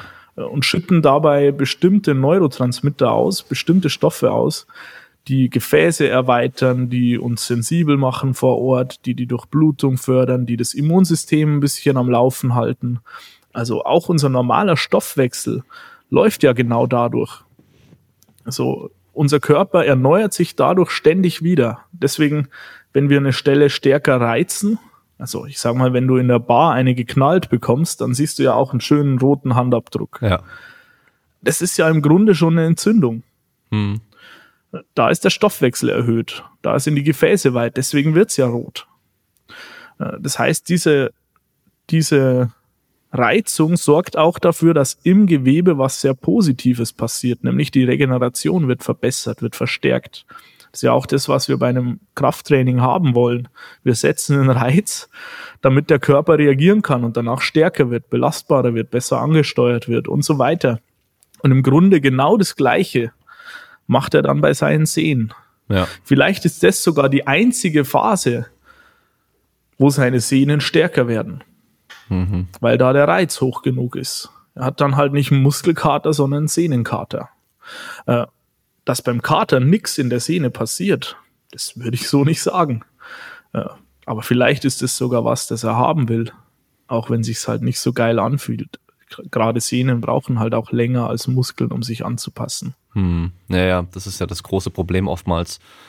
Und dann halt vielleicht auch, dass man solche Phasen, wie in seinem Fall, vielleicht gar nicht lange genug macht, dass dann wirklich die Anpassung auch stattfinden kann. Ja. Und dann halt wieder diese Belastung rausgenommen wird. Ja, ja. So habe ich dann noch gar nicht drüber nachgedacht, muss ich sagen, dass es in dem Fall vielleicht sogar echt positiv ist. Ich meine, ich mache ja auch mit äh, Patella-Schmerzen, sag ich mal, Patellasehnenschmerzen immer wieder auch rum. Und jetzt an sich bin ich da schmerzfrei. Also vor allem was so mein Krafttraining angeht und so. Eine, eine Zeit lang war das auch eben, dass ich beim Aufwärmen halt immer das gespürt habe bei den Kniebeugen, einfach immer gespürt habe und dann je wärmer ich wurde, sag ich mal, desto besser wurde es. Teilweise habe ich es auch wirklich noch bei meinen Arbeitssätzen gemerkt, aber jetzt eigentlich gar nicht. Aber wenn ich halt dann irgendwie mit meinem Kleinen rumspringen und rumrennen und keine Ahnung was, dann spüre ich es dann doch hin und wieder mal. Und dann aber ja. auch wieder ein bisschen abhängig davon, wie habe ich die Tage davor trainiert, wie habe ich vielleicht am gleichen Tag oder Tag davor halt Schwerbeine trainiert und so, äh, was natürlich auch das Sehengewebe belastet und auch vielleicht erstmal wieder schwächt, so wie die Muskulatur natürlich auch und so. Äh, deswegen, ja, ich habe, ich weiß gar nicht, ob es gestern war oder vorgestern, bin ich irgendwie heimgelaufen, dachte so, bin ich jetzt schon so alt, dass ich einfach weiß, okay, mein Knie meckert einfach, wenn ich mit meinem Kleinen rumspringe und rumrenne oder, oder liegt es einfach daran, dass ich halt einfach gerade halt wieder überlastet bin so. Das ist so ein Ding, wo ich noch rauskriegen muss. schwer zu sagen. Ja. Sehr schwer zu sagen. Also, ich würde mal behaupten, das Alter könnte, könnte man da eher erstmal ausschließen. Ja. Aber da, da kommen halt Faktoren zusammen. Vielleicht kannst du es ja auch wirklich umdrehen und sagen, das Knie ist einfach dann auch besser geschützt. und regeneriert besser, als es das ohne machen wird. Hm. Was ja gut ist. Also ich kenne viele, viele Kraftsportler, die sich über einen Muskelkater total freuen. Ja, klar. Und an anderen Stellen ist es immer ätzend. Ja. Da ist es immer gleich schlecht und da ist immer alles gleich kaputt und da muss man was machen. Ja, wieso denn? Eine Sehne braucht halt länger. Es macht schon Sinn, manche Dinge abzuklären. Auf jeden Fall. Aber auch wenn da körperlich was passiert, Gott sei Dank ist es ja nicht alles nur Zerstörung im Gewebe, sondern im Gegenteil, unser Körper regeneriert. Der ist in der Lage, Dinge aufzubauen, Dinge zu erneuern. Und wenn etwas weh tut, dann ist es ein Hinweis, dass er das da gerade besonders gut macht. Mhm. Habe ich auch bei mir selber, also vor zwei Jahren hatte ich so einen, so einen vorderen Knieschmerz. Mhm. Also bestimmt, naja, ja, drei Monate lang. Ja. Also im Prinzip bei jeder dieser Belastungen, also beim Squatten, äh, am, am Beinstrecker, äh, beim Springen, beim Sprinten, ich habe es halt immer gespürt. Witzigerweise am anderen Knie, also nicht an meinem Patella-Luxationsknie, sondern auf der anderen Seite. Ähm, woher das kam, keine Ahnung. Ja, da, da würden Keine jetzt Ahnung. viele Social Media Experten natürlich sagen, ja, weil du dein Patella-Luxationsknie natürlich schonst und dann das andere mehr belastest. Dadurch. Ganz klar. Könnte sein. Könnte sein, ja. Könnte sein. Möchte ich, möchte ich da nicht mal ausschließen. Also, äh, allerdings, wer mich kennt, weiß, dass ich nicht so extremen Wert auf Symmetrie beim Training lege. Ähm, ich äh, mache gern mal auch einbeinige Übungen, solche Dinge. Da kann ich das dann auch ausschließen. Und auch wenn ich mal äh, beim Squatten aus der Linie komme, äh, das macht jeder bei fast jeder Wiederholung, abgesehen davon, ähm, weiß ich auch, dass, dass ich, selbst wenn ich nur eine Seite trainiere, ja die andere einen, einen Wachstumsreiz bekommt, allein über die Hormone. Naja. Ist ja ziemlich cool, dass man das auch in der Therapie häufiger einsetzt. Wenn ich ein Bein habe zum Beispiel, das ich entlasten muss, weil es noch heilt, dann kann ich auch über die andere Seite das Ganze anregen. Mhm. Da gibt's übrigens auch einen Schmerzmechanismus, der quasi die Seite wechseln kann. Ähm, man hat ein Experiment gemacht mit, mit gesunden Personen, äh, denen wurde in den Daumenballen Capsaicin Mhm. gespritzt. Weißt du, was das ist? Das ist doch der, ist es der scharfe Stoff äh, in, äh, Ja. in Chili und sowas? Ganz genau. Ganz genau. Du kannst dir vorstellen, wenn du das in eine offene Wunde kriegst, Ja, klar. Das ist Tut wie wer sich, wer sich Tigerbalsam an die äh, Adduktoren reibt und dann das woanders hinkommt. Das, ganz genau, das ist auch nicht so angenehm. ganz genau das. ja. Du musst auch erstmal Leute finden, die bei so einem Experiment mitmachen. ja, ja. Also, Ho Naja. Hoffentlich gab es da ein bisschen Geld als Entschädigung. ich, ich glaube ja. Also bei solchen Dingern sind es meistens Studenten, die irgendwie ein paar, paar Dollar oder ein paar Euro als, Die- als Entschädigung Die sind noch jung und Aber- brauchen das Geld. Genau. Ich hätte ja damals auch äh, bei so einer bei so einer Immobilitätsstudie wahrscheinlich mitgemacht. Ich habe jetzt gerade vor kurzem erst auf Facebook war ich da, habe ich gesehen, irgendwie NASA sucht wieder für Oh, was waren sechs Wochen, glaube ich, ja, für 11.000 Euro bekommst du dann oder 11.000 Dollar, weiß nicht mehr ganz genau, was halt eigentlich gar nicht so viel ist, dafür, dass du halt sechs Wochen lang nur im Bett bleiben darfst. Du musst im Bett liegen und das Geile war, dass dein, dass das Bett zum Kopf hin sechs Grad nach unten geneigt wird. Das heißt, du liegst halt auch mit dem Kopf weiter unten, ohne Kissen, du darfst kein Kissen benutzen. Du musst auch im Bett aufs Klo gehen natürlich, ja, mit der Bettpfanne und so. Ähm, und ich, sechs Wochen ist halt eine, einerseits nicht so lange, aber halt auch schon sehr lange, wenn du halt nur lesen kannst und Fernseh gucken kannst oder auf, im Internet rum was für sich was machen kannst. Und äh, boah. dann habe ich mich auch gleich gefragt, so, okay, äh, gibt's dann auch ähm, irgendwie eine Stunde am Tag, wo man auf jeden Fall ganz alleine ist, dass man vielleicht noch an sich rumspielen darf oder sowas. Weil sechs Wochen ohne ist vielleicht für den einen oder anderen auch nochmal äh, nicht so geil. Und äh, dann musst du halt danach erstmal wieder laufen lernen, ey. boah. Wenn du sechs Wochen lang nur im Bett liegst, komplett bewegungslos, dann musst du laufen wieder lernen. Und alle, weißt du, dann schreiben halt Leute drunter, oh ja, voll geil, voll viel Kohle für nix machen, das mache ich eh schon. Nein, machst du nicht. du, du, du liegst nicht sechs Wochen am Stück nur da und bewegst dich keinen Zentimeter, sondern ja, also das, Die, da reichen die 11.000 nicht. Langzeitfolgen. Boah. Ja, ja, dein Herz-Kreislauf-System, du wirst so Fett einlagern ohne Ende, du wirst Muskelmasse verlieren ohne Ende. Aber genau darum geht's ja, das wollen die ja rausfinden wieder. Ja. Ja. Ja. Ja, da würde ich dann Das doch lieber halt auch- eher Capsaicin mir in der offene Wunde reinreiben. Ja, ich auch. Auf jeden Definitiv. Definitiv. Das ist- also auch wenn es dafür weniger Kohle gibt. Ja, das ist dann nur kurz Kacke, aber dafür halt nicht sechs Ja. Wochen lang. Ja, du sagst es. Also, ja, da ist ja noch sech, nach sechs Wochen ist ja nicht, nicht Ende. Das ist ja, Ja, ja. boah, also manche Prozesse kannst du auch nicht mehr umkehren. Ja. Also gerade wenn so die, die äh, autochtone Rückenmuskulatur, wenn die mal mit Fett durchwachsen ist, dann bleibt die das. Ist geil. Also da geht halt auch meines Wissens nach nicht mehr viel. Ja. Gut, vielleicht hat man es nicht hart genug versucht. Das würde ich jetzt auch mal in den Raum stellen. Das kann ich mir vorstellen. Aber äh, das zeigt halt auch, dass es verdammt schwer sein muss, falls es überhaupt geht. Mhm. Also Ja, auf jeden Fall keine gute Idee, da mitzumachen. Also egal, wie viel Geld es gibt. dann lieber Capsaicin. Auf jeden Fall, ja. Ja, auch witzig, was dann dabei rausgekommen ist. Also äh, man hat grundsätzlich untersucht, wie sich die, äh, die Sensibilität verändert hat. Das heißt, man hat in den Daumenballen reingespritzt und konnte dann äh, kurze Zeit später und ich meine auch einen Tag später feststellen, dass die Leute sowohl für einen Spitzenreiz, also äh, wenn die mit einer Nadel ein bisschen gepiekst wurden, dass die den besser spüren konnten an dieser Stelle, aber auch rundherum, quasi die ganze Hand, waren dann sensibler und auch ein, ein weicher Reiz, also ein Pinsel wurden verstärkt wahrgenommen. Mhm. Das, das Witzige war, nicht nur auf der Seite, wo gespritzt wurde. Also das heißt, rechts zum Beispiel kam die Spritze rein, die Sensibilität war dann auch im Anschluss links erhöht, obwohl da gar nichts gemacht wurde. Ähm, Das liegt halt daran, dass es da auch Querverbindungen gibt. Also unser, unsere Nerven sind ja grundsätzlich sehr, sehr gut voneinander isoliert. Ist ja auch wichtig, wenn du deine Finger einzeln bewegen willst, dann wäre es schlecht, wenn die ständig gegenseitig Signale austauschen. Dann wird halt alles durcheinander gehen. Da könntest du das nicht mehr gut koordinieren. Ja.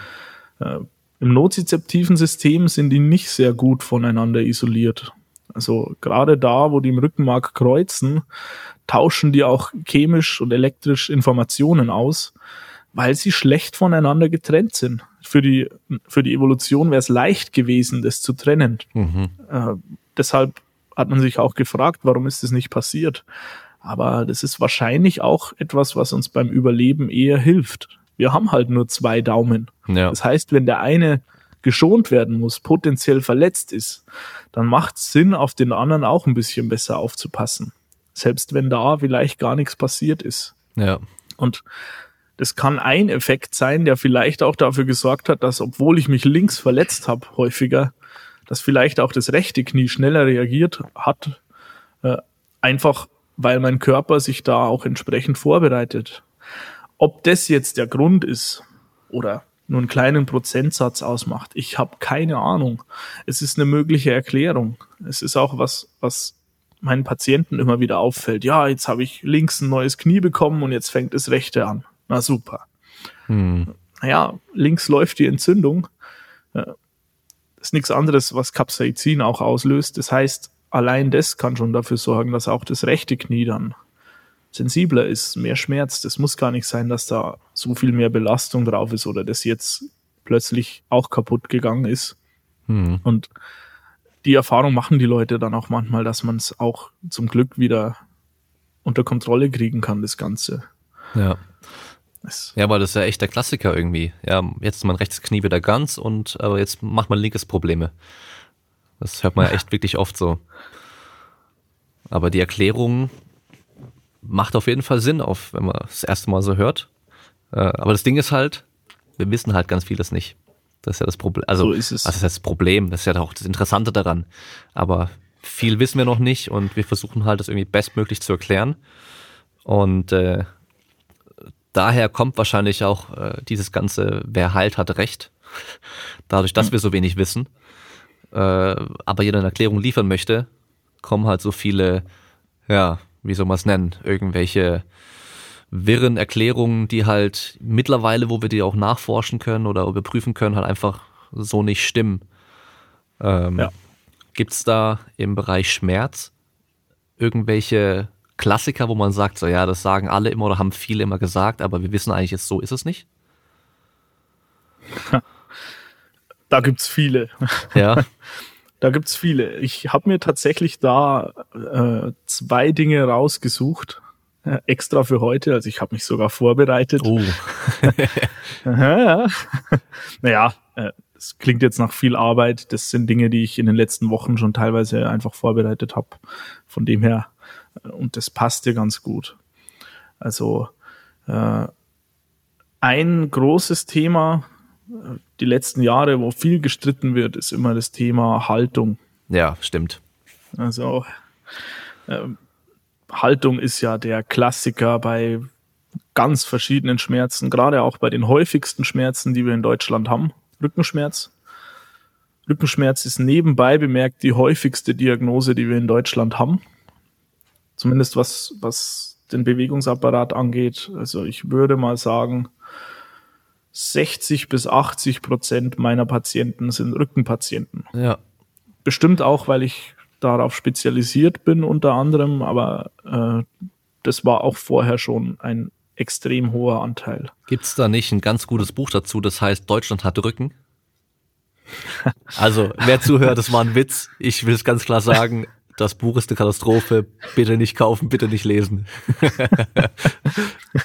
Wir haben, also bei uns im Podcast äh, zeichnen wir seit ein paar Wochen immer ein Nocebo der Woche aus. Also kurz zu dem, ein Nocebo ist das Gegenteil von einem Placebo. Das heißt, eine, eine negative Aussage, die, die Angst macht, die wirklich eine negative Wirkung hat, die auch Schmerzen verstärken kann oder Symptome auslöst oder auslösen kann. So wie ich Ja, im Podcast hier wir- schon oft gesagt habe, der Klassiker mit der Orthopäde nach dem Kreuzbandriss, ah, das mit dem Fußball wird nichts mehr, ihr Knie wird nie wieder sein wie früher. Ich krieg's kotzen. Ja. Das ist ein gutes Beispiel dafür. Ja, ein ganz klassisches Nocebo. Und ich höre das jeden Tag. Jeden Tag höre ich immer wieder denselben Bullshit. Ich verstehe das, warum die Leute das sagen, weil sie es bei, beigebracht bekommen und es ist auch gesellschaftlich der Tenor. Aber es ist halt nicht so einfach. Ja, und wir haben halt eben vor zwei Wochen auch dieses Beispiel genau gehabt. Äh, Die Autoren dieses Buchs haben ja auch einen sehr bekannten YouTube-Channel Ja. leider. Ähm, ich meine, auch da gibt's gute Seiten, die bringen die Leute in, Bewegen, in Bewegung. Also die Leute machen dann auch Übungen, was grundsätzlich sehr gut ist. Aber eben nicht aus dem Grund, weil sie die Verantwortung übernehmen oder nur wenig, weil sie die Verantwortung übernehmen, sondern eher, weil denen Angst gemacht wird, wenn du unsere Übungen nicht machst, dann wird's noch viel schlimmer und dann verkleben die Faszien und dann passiert das und dann passiert Ja. das. Wir haben da ein Video ausgezeichnet, wo es um der Titel war, in dieser Position darfst du auf keinen Fall schlafen. Ja, genau. Und das ist die Position, wo die Bandscheiben platzen.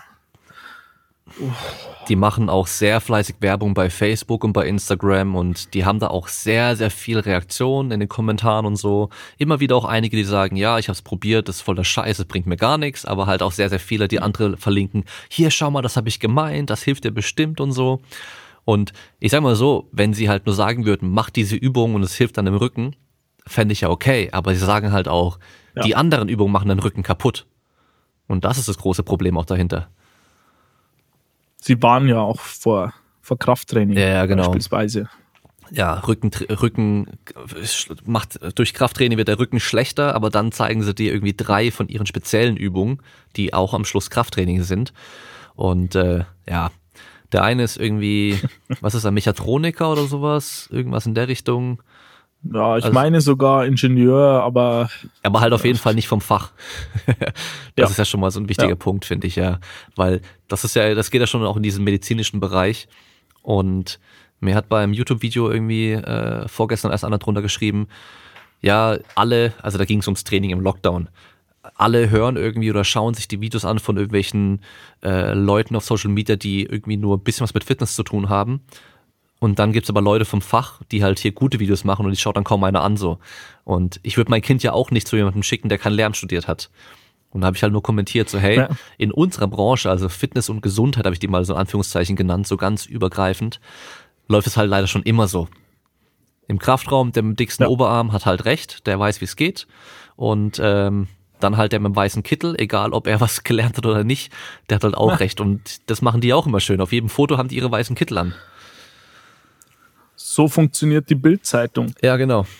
Ganz klar. Die haben halt einfach die meiste Auflage. Das ist die Zeitung, die bei uns am meisten gekauft wird. Warum? Weil sie alles in Schwarz-Weiß darstellen, weil sie, also nicht, äh, die Zeitung selber ist sehr bunt, aber es wird halt, Ja. es wird halt alles in, in gut und schlecht eingeteilt. Es wird äh, sehr viel Polemik genutzt. Ähm, es, es wird halt einfach draufgedroschen. Es wird Angst verbreitet und das verkauft sich gut. Da wird mit Emotionen gespielt und es läuft.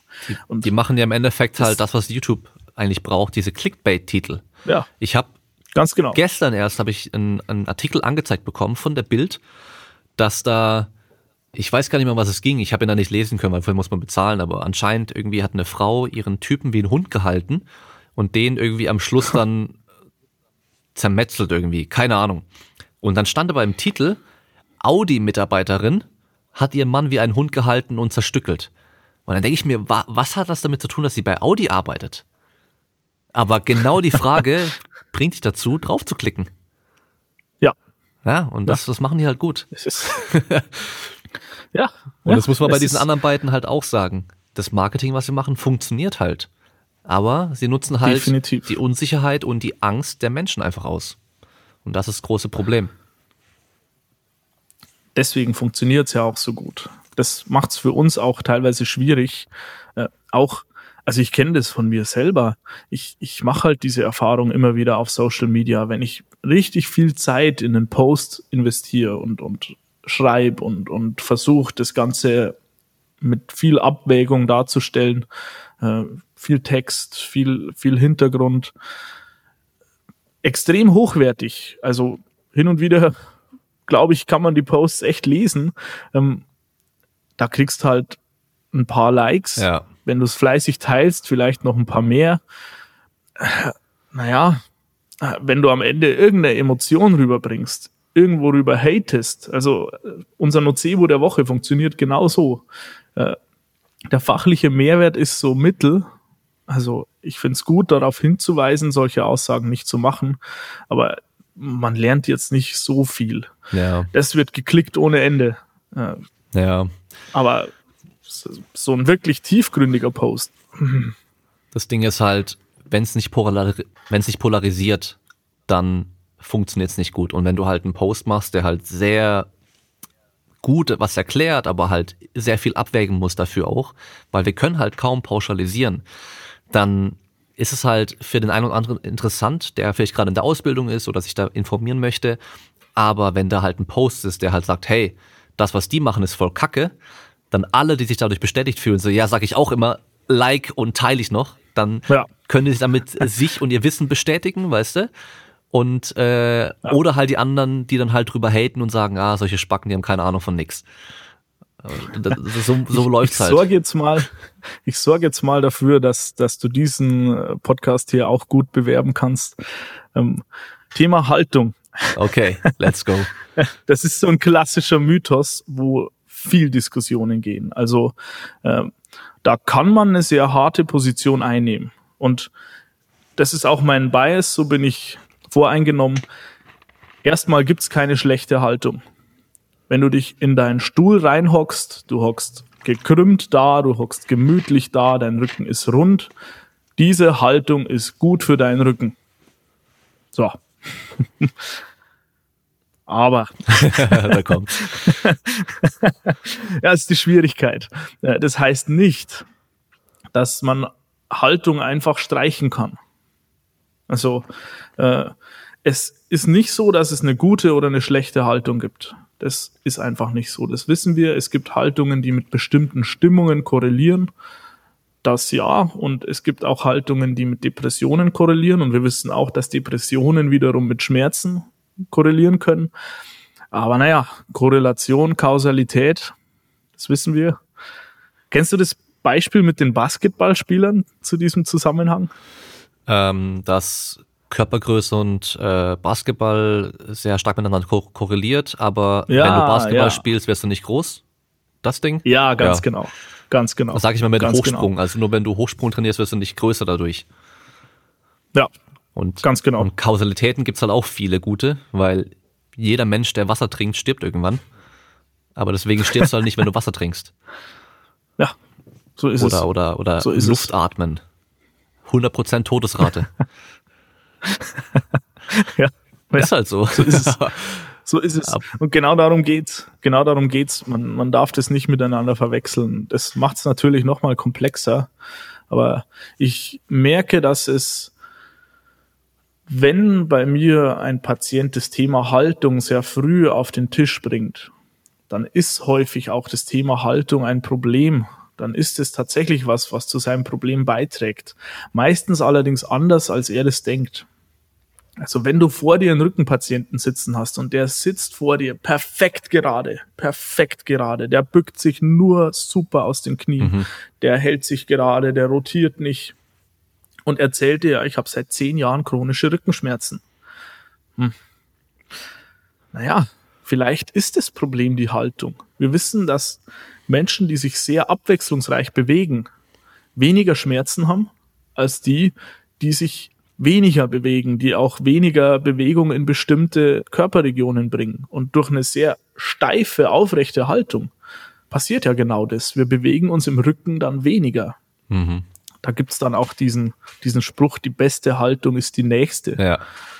Ja, würde ich genauso unterschreiben. Man, wir dürfen keine Angst haben, uns auch mal krumm hinzusetzen. Aber wir dürfen deswegen auch keine Angst haben, uns mal aufrecht hinzusetzen. Und es gibt Patienten, die zu mir kommen, die eine runde Haltung haben und wo das ein Problem ist. Das gibt's genauso. Wenn der nichts anderes macht den ganzen Tag, dann ist auch das zu wenig an Bewegung. Das ist ja der Knackpunkt. Dann ist aber nicht die Haltung das, was nicht passt, äh, sondern dass es sie nicht wechselt. Ja. Darauf kommt es ja hinaus. Es gibt auch dazu eine total coole Untersuchung, äh, die, die mich äh, ziemlich fasziniert hat. Äh, ist noch gar nicht so alt. Uh, jetzt darf ich keinen keinen Scheiß erzählen. Schmidt et al. Nö, das Jahr kriege ich gerade nicht zusammen. Ähm, die haben auf jeden Fall äh, eine ziemlich coole Idee gehabt, wie ich finde. Die haben sich Rückenschmerzpatienten genommen, also chronische Rückenpatienten, 150 Stück, also schon eine, eine Menge, und haben die mit gesunden Leuten verglichen und mit Profisportlern. Also okay, Fußball, Fußballer, ähm, nicht unbedingt die äh, lassen wir das. Menschen, die vom Sport leben und sehr hochklassig diesen Sport betreiben, so. und alle schmerzfrei sind. Genauso wie sie es eben auch noch mit einer Kontrollgruppe untersucht haben, die keine Schmerzen hat, aber eben Otto Normalverbraucher. Was man gemacht hat, man hat äh, vermessen, wie stark ist der Krümmungswinkel der Lendenwirbelsäule, also haben die ein Hohlkreuz oder nicht. Das hat man gemessen, hat die Leute hingestellt, gemessen und geguckt, wie stark ist der Winkel. Da gab es sehr viele verschiedene Winkel, in denen die gestanden haben, aber man hat dann eben nicht nur einmal das gemessen, sondern sechsmal. Das heißt, die Leute durften sich dann bewegen, eine Minute lang, wurden wieder hingestellt und es wurde nochmal gemessen. Und das sechsmal hintereinander. Die Abweichung war enorm. Bei einem Großteil deutlich über zehn Prozent hat sich der Winkel verändert. Also es ist einfach nur eine reine Momentaufnahme. Die stehen jedes Mal anders. Ja. Witzigerweise gab es überhaupt keinen Unterschied zu sehen. Egal, ob das Top-Sportler sind, ob das Otto-Normalverbraucher sind, ob das chronische Rückenschmerzpatienten sind. Alle stehen immer wieder verschieden. Also erstmal von, von dieser wechselnden Haltung auf Schmerzen zu schließen, ist zu einfach. Ja. Äh, es gibt noch ein Review, das da ganz interessant ist. Die haben einen Zusammenhang festgestellt zwischen Hohlkreuz und Rückenschmerzen. Und zwar den, dass Menschen, die mehr Hohlkreuz haben, wohl tendenziell weniger Rückenschmerzen haben könnten. Okay. also allerdings mit Vorsicht zu genießen. Also äh, da sind die, die Ergebnisse sehr, sehr, sehr verschieden. Äh, sowas nachzuweisen ist nicht ganz einfach. Ähm, meistens ist es wohl da auch eher Korrelation, Kausalität. Je mehr untersucht wird, desto schwammiger werden die Ergebnisse und das, denke ich, spricht auch eine deutliche Sprache. Das zeigt uns auch, wenn ein Zusammenhang so schwer darzulegen ist, dann ist er wahrscheinlich extrem klein, wenn überhaupt vorhanden. Mhm. Also das heißt im Einzelfall nicht, dass die Haltung nicht eine Rolle spielen kann. Aber nicht in dem Sinne, dass die eine Haltung schlechter wäre als die andere. Ja. Das gilt auch, ich kann wieder polarisieren, das gilt auch fürs Heben. Ja. Allerdings nur soweit es eben erforscht ist. Mhm. Da gehen die Diskussionen immer extrem rein. Mein Bias ist der, mit rundem Rücken heben ist ungefährlich. Ich halte Heben generell für ungefährlich. Äh, bei jeder Sportart kann natürlich was passieren und da, wo die meiste Belastung hinkommt, ist das Risiko wahrscheinlich auch höher, dass du dich verletzen kannst. Und wir wissen, rundes Heben bringt tendenziell mehr Belastung auf die Bandscheiben. Ja. Also, soweit ich weiß, so rund vier Prozent. Äh, das ist gar nicht so viel. Allerdings gibt es da auch ganz verschiedene Messungen wieder. Das ist aber wohl mit das genaueste, was mir bekannt ist. Äh, das Problem, was wir da haben, ist, fast alle Studien, die das untersuchen, gehen bis 25 Kilo. Ja. Äh, das ist halt auch nicht schwer. also äh, das heißt, es ist ein Thema, wir wissen dazu sehr wenig. Mein Blick aus der Schmerztherapie ist eben eher der, dass ich, und da wird's halt reine Erfahrung, dass ich meine Patienten häufig sehr schwer heben lasse, ohne dass es Probleme gibt. Ähm, dass ich meistens mehr Probleme sehe, weil die Leute sich nichts trauen. Mhm. Und typischerweise, wenn zu mir ein Patient kommt, der sowieso wenig hebt, wenig schwer sich belastet, äh, der wird auch, wenn ich ihn einmal 40 oder 60 Kilo heben lasse, quasi sein Maximum in dem Moment, das wird er sowieso in der Intensität zu Hause nicht machen. Aber er wird zumindest feststellen, okay, ich habe jetzt extrem schwer gehoben für meine Verhältnisse und es ist nichts passiert. Dadurch bekommt er auch ein gewisses Selbstvertrauen zurück. Ja. Das ist dann meine Herangehensweise. Man könnte auch aus der anderen Richtung rangehen und sagen, naja, wir wollen den Menschen ja davor schützen äh, dass er sich unter Umständen verletzt. Mhm. Also wir wissen es ja nicht so genau. Deswegen kann man für beide Richtungen durchaus Argumente finden. Allerdings ist es schwer, tatsächlich Beweise dafür zu finden. Die kommen dann in dem Fall erstmal nur aus der Erfahrung. Man müsste tatsächlich gucken, was passiert, wenn jemand regelmäßig 200 Kilo mit runden oder beweglichem Rücken hebt oder noch mehr. Naja. Ja. Da theoretisch, wenn man sich die ganzen Powerlifter mal anschaut und die ganzen Gewichtheber anschaut, vielleicht für die andere Richtung, weil die ganzen Gewichtheber haben oftmals dann das Hohlkreuz, gerade wenn sie halt in der aufrechten Position sind beim Umsetzen und so weiter. Und die Powerlifter haben eigentlich im ja. Wettkampf alle einen runden Rücken beim Heben. Beim letzten Versuch Kreuzheben hat ja. da jeder am Schluss einen runden Rücken. Und wer es nicht macht, der lässt einige Kilos auf der Plattform liegen. Und ja. wir hören aber trotzdem recht selten von Bandscheibenvorfällen, von schweren Rückenverletzungen, die akut bei Wettkämpfen passieren, beim Powerlifting. So ist es. Was mal passiert, ist halt irgendwelche Abrisse von Muskeln. Das ist so das Einzige, was wirklich mhm. passiert. Außer Freak, Freak, äh, Freak-Unfälle, wo halt einer auf einmal wegknickt und alles zerstört wird. Also beim Kniebeugen oder so, ja. aber oder dass die Handel aus der Hand ja. fällt beim Bankdrücken. Aber sonst abgerissener Bizeps mal, ja. vielleicht auch mal den Oberschenkel, gab's auch schon, aber habe ich bisher auch nur bei Athleten gesehen, die halt auch nachhelfen. Ja, wo man ja auch manchmal noch hört, dass es dann die Sehnenqualität verschlechtert und so weiter. Aber ja. Von daher, ich habe noch nie äh, im Powerlifting jemand gesehen, der gehoben hat und danach auf einmal ins Krankenhaus musste, weil sein Rücken kaputt war oder irgendwas gebrochen ist oder sonst irgendwas. Passiert da nicht. Und äh, nochmal Schritt zurück zu dem Thema Haltung an sich, was du vorhin gesagt hattest, mit dem Sitzen und so weiter. äh, gibt es da diese schönen Berechnungen und Untersuchungen, die aufrechte Position, dann so leicht nach hinten gelehnt und der ganze Kram und rund, wie die Belastung auf den Rücken und so weiter ist. Die Belastungen sind ja eh noch so niedrig, weil wir haben erstmal keine Beschleunigung, wir sind in Ruhe und nur das Körpergewicht wirkt ja. da. Und anhand dessen dann zu sagen, ja, da musst du halt so sitzen, ist halt echt doof, weil du hast ja schon gesagt, wenn wir halt den ganzen Tag so sitzen, ist auch Kacke. Ja, am besten einfach von links nach rechts, nach hinten, nach vorne irgendwie krumm und drin hängen aufrecht, es ist gerade egal, am besten halt immer wieder bewegen. Und dann ist natürlich noch dieser Punkt mit, sobald wir von Haltung sprechen, wahrscheinlich auch viele, die jetzt zuhören, Haltung beim Sitzen, alle, die sitzen, auf einmal sind wir da bewusst, ah, wie hänge ich denn gerade da? Das ist der Klassiker, wenn du, wenn du vielleicht zu Haltung und Schmerzen einen Vortrag irgendwo hältst und die Leute hängen alle in ihrem Stuhl drin, auf einmal sprichst du von Haltung beim Sitzen und auf einmal merkst du, wie alle sich damit da richtig aufrecht hinsetzen und so. Das heißt, sobald wir auch, oh ja. sobald wir sagen, wir messen deine Haltung jetzt, wir schauen, wie deine Haltung ist, dann steht jeder erstmal unnatürlich da.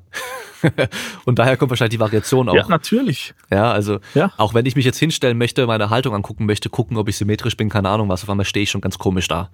Dann stehe ich viel aufrechter da, habe meine Brust weiter draußen, meine Schultern weiter hinten als sonst. Ja, normalerweise hänge ich halt da, wie so, keine Ahnung was, so ein, so ein äh, nasser Sack oder so, weil es einfach so Schultern hängen vorne und ja, man hängt halt einfach so locker dann entspannt da. Ist auch ganz normal.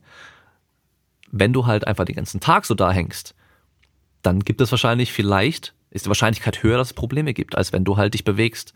Und ja. gibt es ja auch dieses Beispiel, diese, es gibt da so ein paar, oh, ich will jetzt nichts Falsches sagen, ich glaube, Yogis nennt man die auch, oder so Gurus oder sowas, in, in Indien auch, die halt einfach sagen, ich brauche meinen linken Arm nicht mehr. Und einfach den linken Arm hochhalten. Und da gibt es ein Beispiel von einem, der seinen linken Arm seit zehn Jahren oder sogar noch länger einfach über Kopf hält, weil er halt sagt, ja, ich brauche meinen linken Arm nicht und das ist meine Herausforderung für mich selbst irgendwie. Und der kann den ganzen Arm gar nicht mehr bewegen. Der ist komplett verknöchert, die ganze Muskulatur ist weg, die ganzen Finger sind irgendwie so verkümmert, also der, da ist alles weg. Ist nur noch rein Knochen und Haut und halt verknöchert, aber der. Alter. Der spürt da wahrscheinlich auch keine Schmerzen mehr. Der hat bestimmt am Anfang da auch Schmerzen gespürt, aber jetzt spürt er da einfach gar nichts mehr. Und das ist ein Beispiel dafür, dass keine Bewegung halt schlecht ist. Dann versteifst du halt komplett irgendwann, wenn du dich gar nicht bewegst. Extremes Beispiel, aber da sieht man halt, was passiert. Heftig. Ja. Krass. Und da gibt's ich gerade auch zum ersten Mal. Ja, aber da gibt da gibt's ein paar. Da gibt's ein paar. Also wirklich, da gibt's ja. sogar einen, der hat beide Hände hochgemacht. Ja. Das ist natürlich verrückt, weil dann geht halt nichts mehr. Oder oder nur noch auf, auf einem Bein stehen oder sowas. Also da, ich, das hat irgendwie religiöse Gründe und irgendwie irgendwas Übernatürliches, keine Ahnung was genau. Aber da gibt es ein paar, die sowas machen und äh, ja, seit Jahren und dadurch komplette Funktion verloren. Du siehst halt auch, wozu der Mensch fähig ist, wenn er ja. bereit ist, das in Kauf zu nehmen. Unfassbar. Genau, ja. Boah. Es ist halt ja. verrückt irgendwo, aber man sieht es dann vielleicht auch manchmal, weißt du, bei irgendwelchen Verletzungen, die Leute hatten und dann halt ja Knie nicht bewegen dürfen oder halt irgendwie einen Gips oder irgendwas haben über ein Gelenk auch noch und das vielleicht falsch therapiert wird und dann halt auch nicht mehr bewegt wird für zu lange. Ja. Und dann verlierst du halt einfach da Funktion. Und damit kann man recht lange auch Probleme haben im Nachhinein. Ja, es kann halt schon auch immer Probleme bringen dann. Ich glaube, das ist auch was, was wir sehr, sehr häufig sehen. Oder ich bin mir sogar sicher, dass, dass wir das sehr häufig sehen, dass, dass wir als, da möchte ich den Trainerbereich nicht ganz so hart belasten, aber durchaus auch, aber gerade wir Physios, der orthopädische Bereich, äh, wir neigen sehr dazu, gerade wenn es irgendwie um Gesundheit geht, die Leute zu unterlasten. Ja. Also bloß nicht zu weit gehen, aufpassen, äh, das nicht zu stark abwinkeln, äh, nicht über die Vorgaben gehen und so weiter. Äh, ist ja alles schön und gut und durchaus manchmal sinnvoll.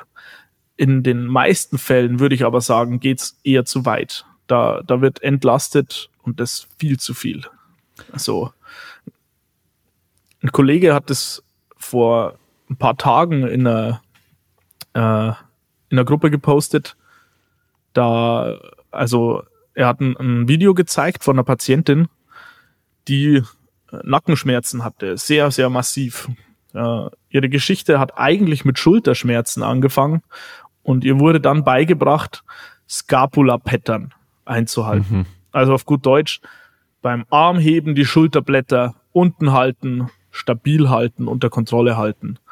Daran hat sie sich sehr, sehr genau gehalten äh, und hat halt dadurch ihre ganze Schulterblatt, ihre Nackenmuskulatur nicht mehr wirklich bewegt. Sie konnte das auch perfekt. Also er hat es gefilmt und da auch reingestellt.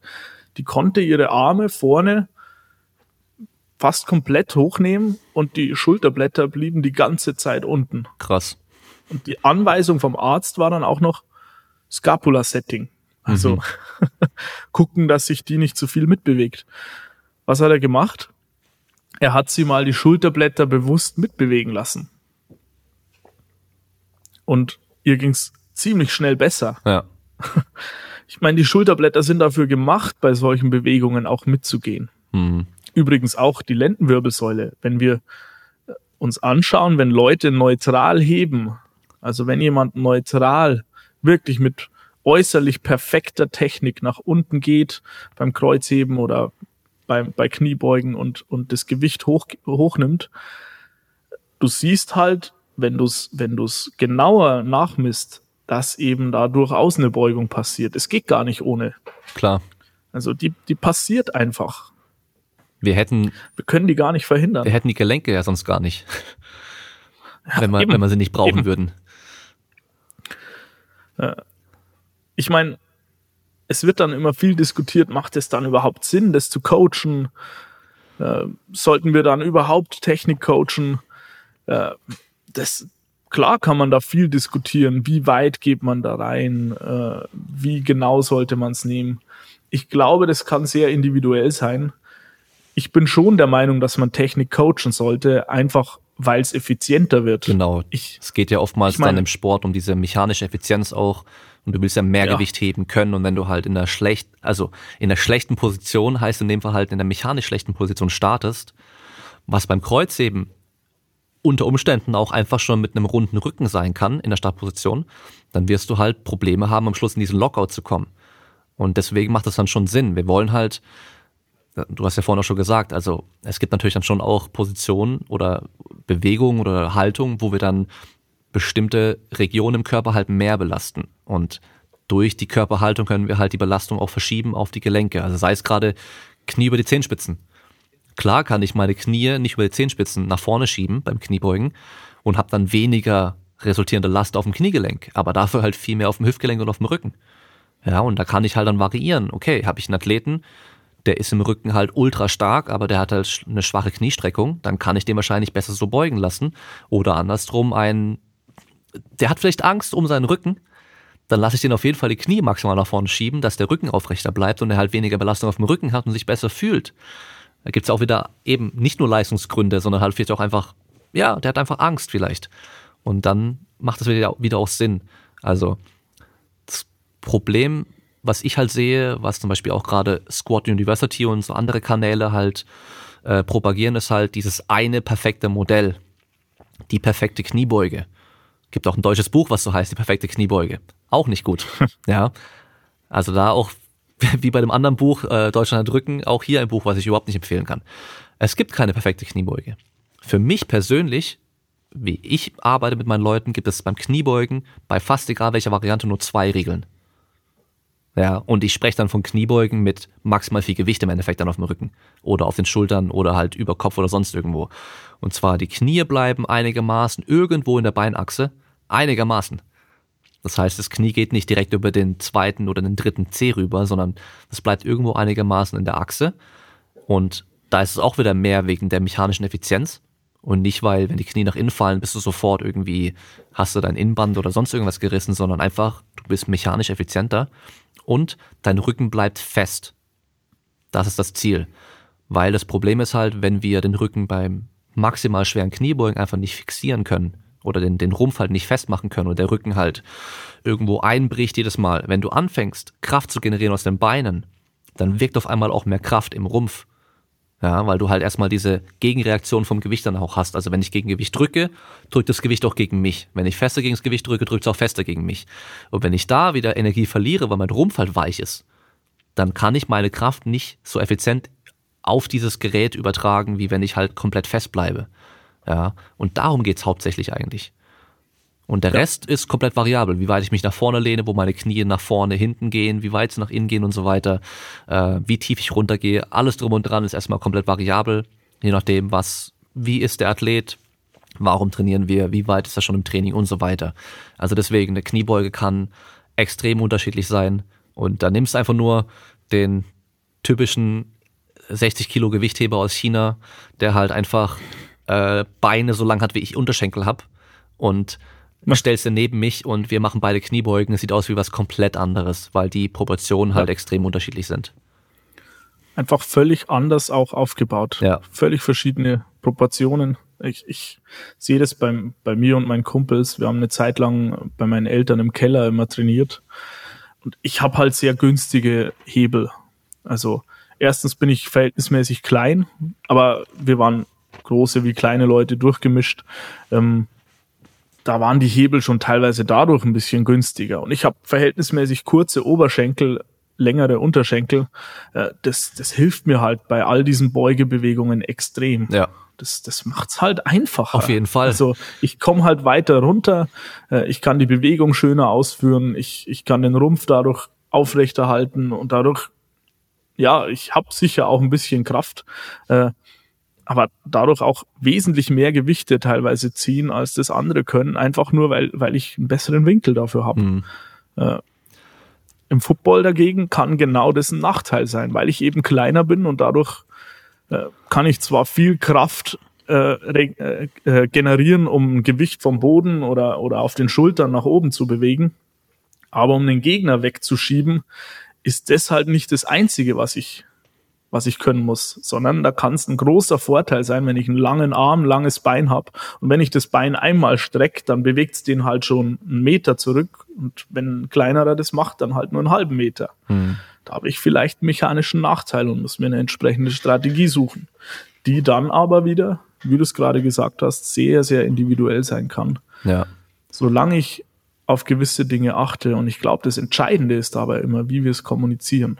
Ja. Wenn ich es positiv kommuniziere und ihm klar mache, eine bessere Mechanik macht dich stärker, sorgt dafür, dass der Trainingsreiz dahin kommt, wo du ihn haben willst.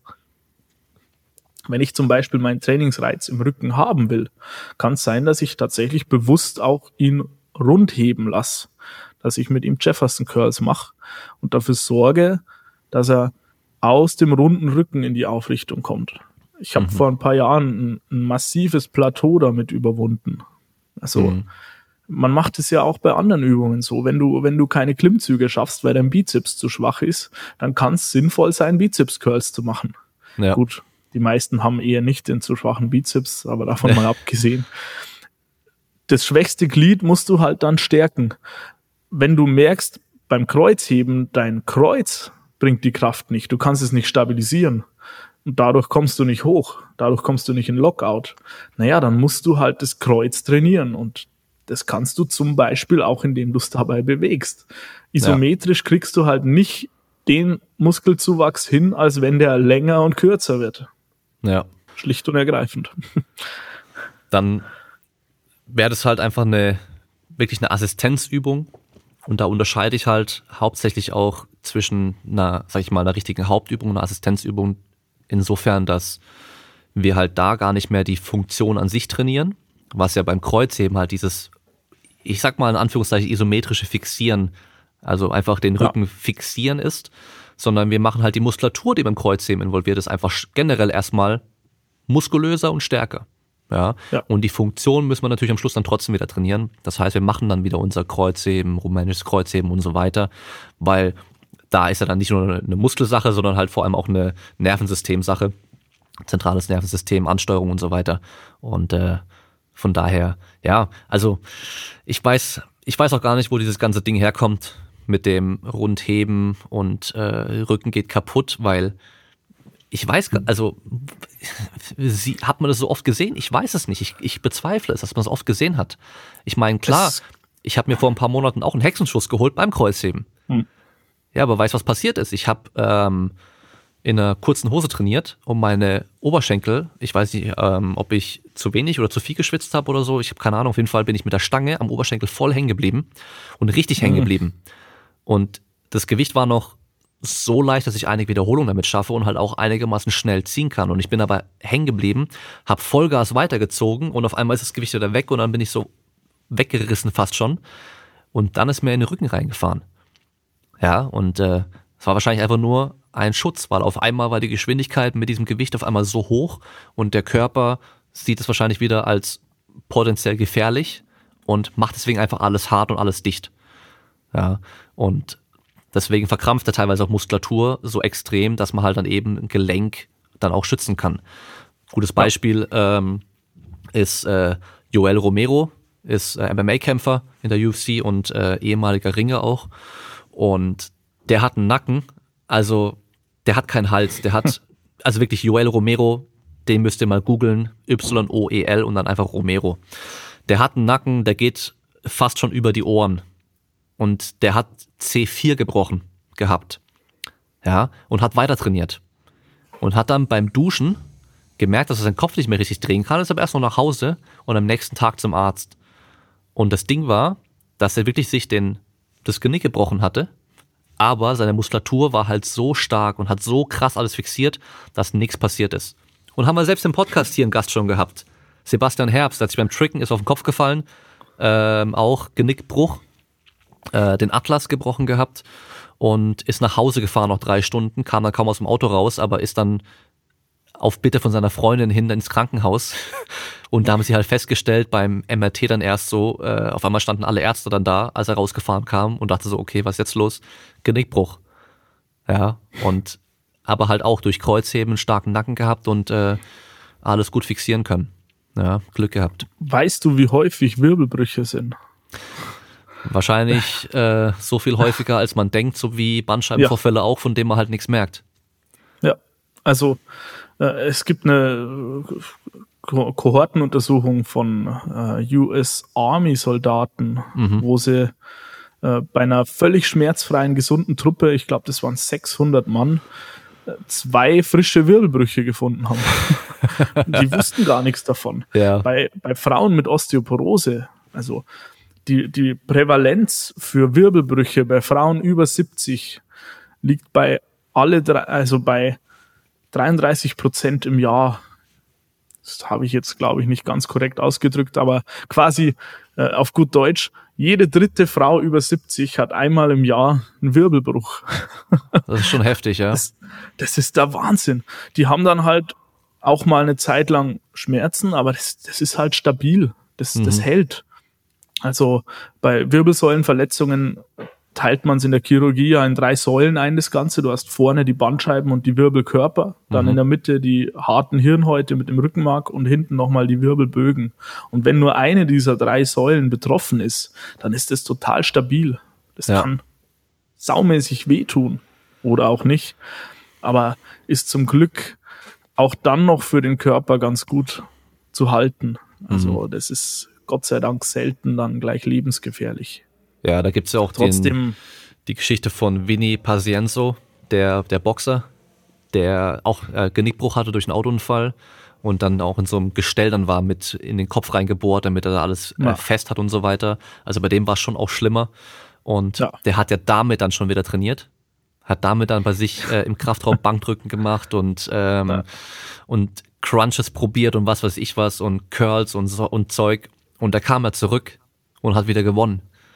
Ja, Ja. nach dem Genickbruch. Gibt's auch einen geilen Film, der heißt äh, Bleed for This. Ich weiß nicht, wie er auf Deutsch heißt. Äh, auch sehr geiler Film, kann ich auch nur empfehlen, ja. Also Genickbruch heißt nicht gleich tot, was man halt, oder gelähmt. zum Glück. Ja, Weil solche Dinge kommen manchmal häufiger vor, als man, als man denken wird. In der Regel sind die halt stabil. Wenn du natürlich zwei von diesen Säulen hast, dann macht man es in der Regel so. Also diesen, das nennt man einen Halo-Fixateur, weil das Genau, ja. wie ein Halo, wie ein Heiligenschein aussieht. ja, Es sieht total heftig aus, also wie so ein Cyborg. Aber es spricht ja grundsätzlich nichts dagegen, auch damit zu trainieren. Ja. ja. Klar, äh, sicher ein extremes Beispiel. Wer weiß, ob man so weit immer gehen sollte. Ähm, aber vielleicht sollte ich auch das nicht ankreiden. Ich bin ja, ich bin ja genauso. ja, aber halt wieder ein Beispiel dafür, dass er halt so ein extremer Sportler ist, der halt alles dafür gibt, wieder zu boxen dann im Endeffekt und halt der Beste der Welt zu werden so. Und so ist es. Ihr könnt auch nochmal die Folge mit äh, Sebastian Herbst anhören, weil der hat nämlich auch diesen Halo-Fixateur gehabt und erzählte auch eine ganz geile Story dazu, dass er halt aus dem Bett erstmal nicht hochkam und halt der eine Krankenpfleger, glaube ich, war es, ihn einfach halt dann an so einem Stab gepackt hat und hochgezogen hat, so. der halt auch an seinem Kopf fixiert war. Also der war da, die waren da nicht so zimperlich mit ihm. Das Ding. Schon krass. Ja, schon. das Ding mit den, mit den Schmerzen und worüber wir jetzt die ganze gesprochen haben, ist ja äh, so richtig irgendwie den Leuten was an die Hand geben, kann man ja eigentlich so recht schwer irgendwie.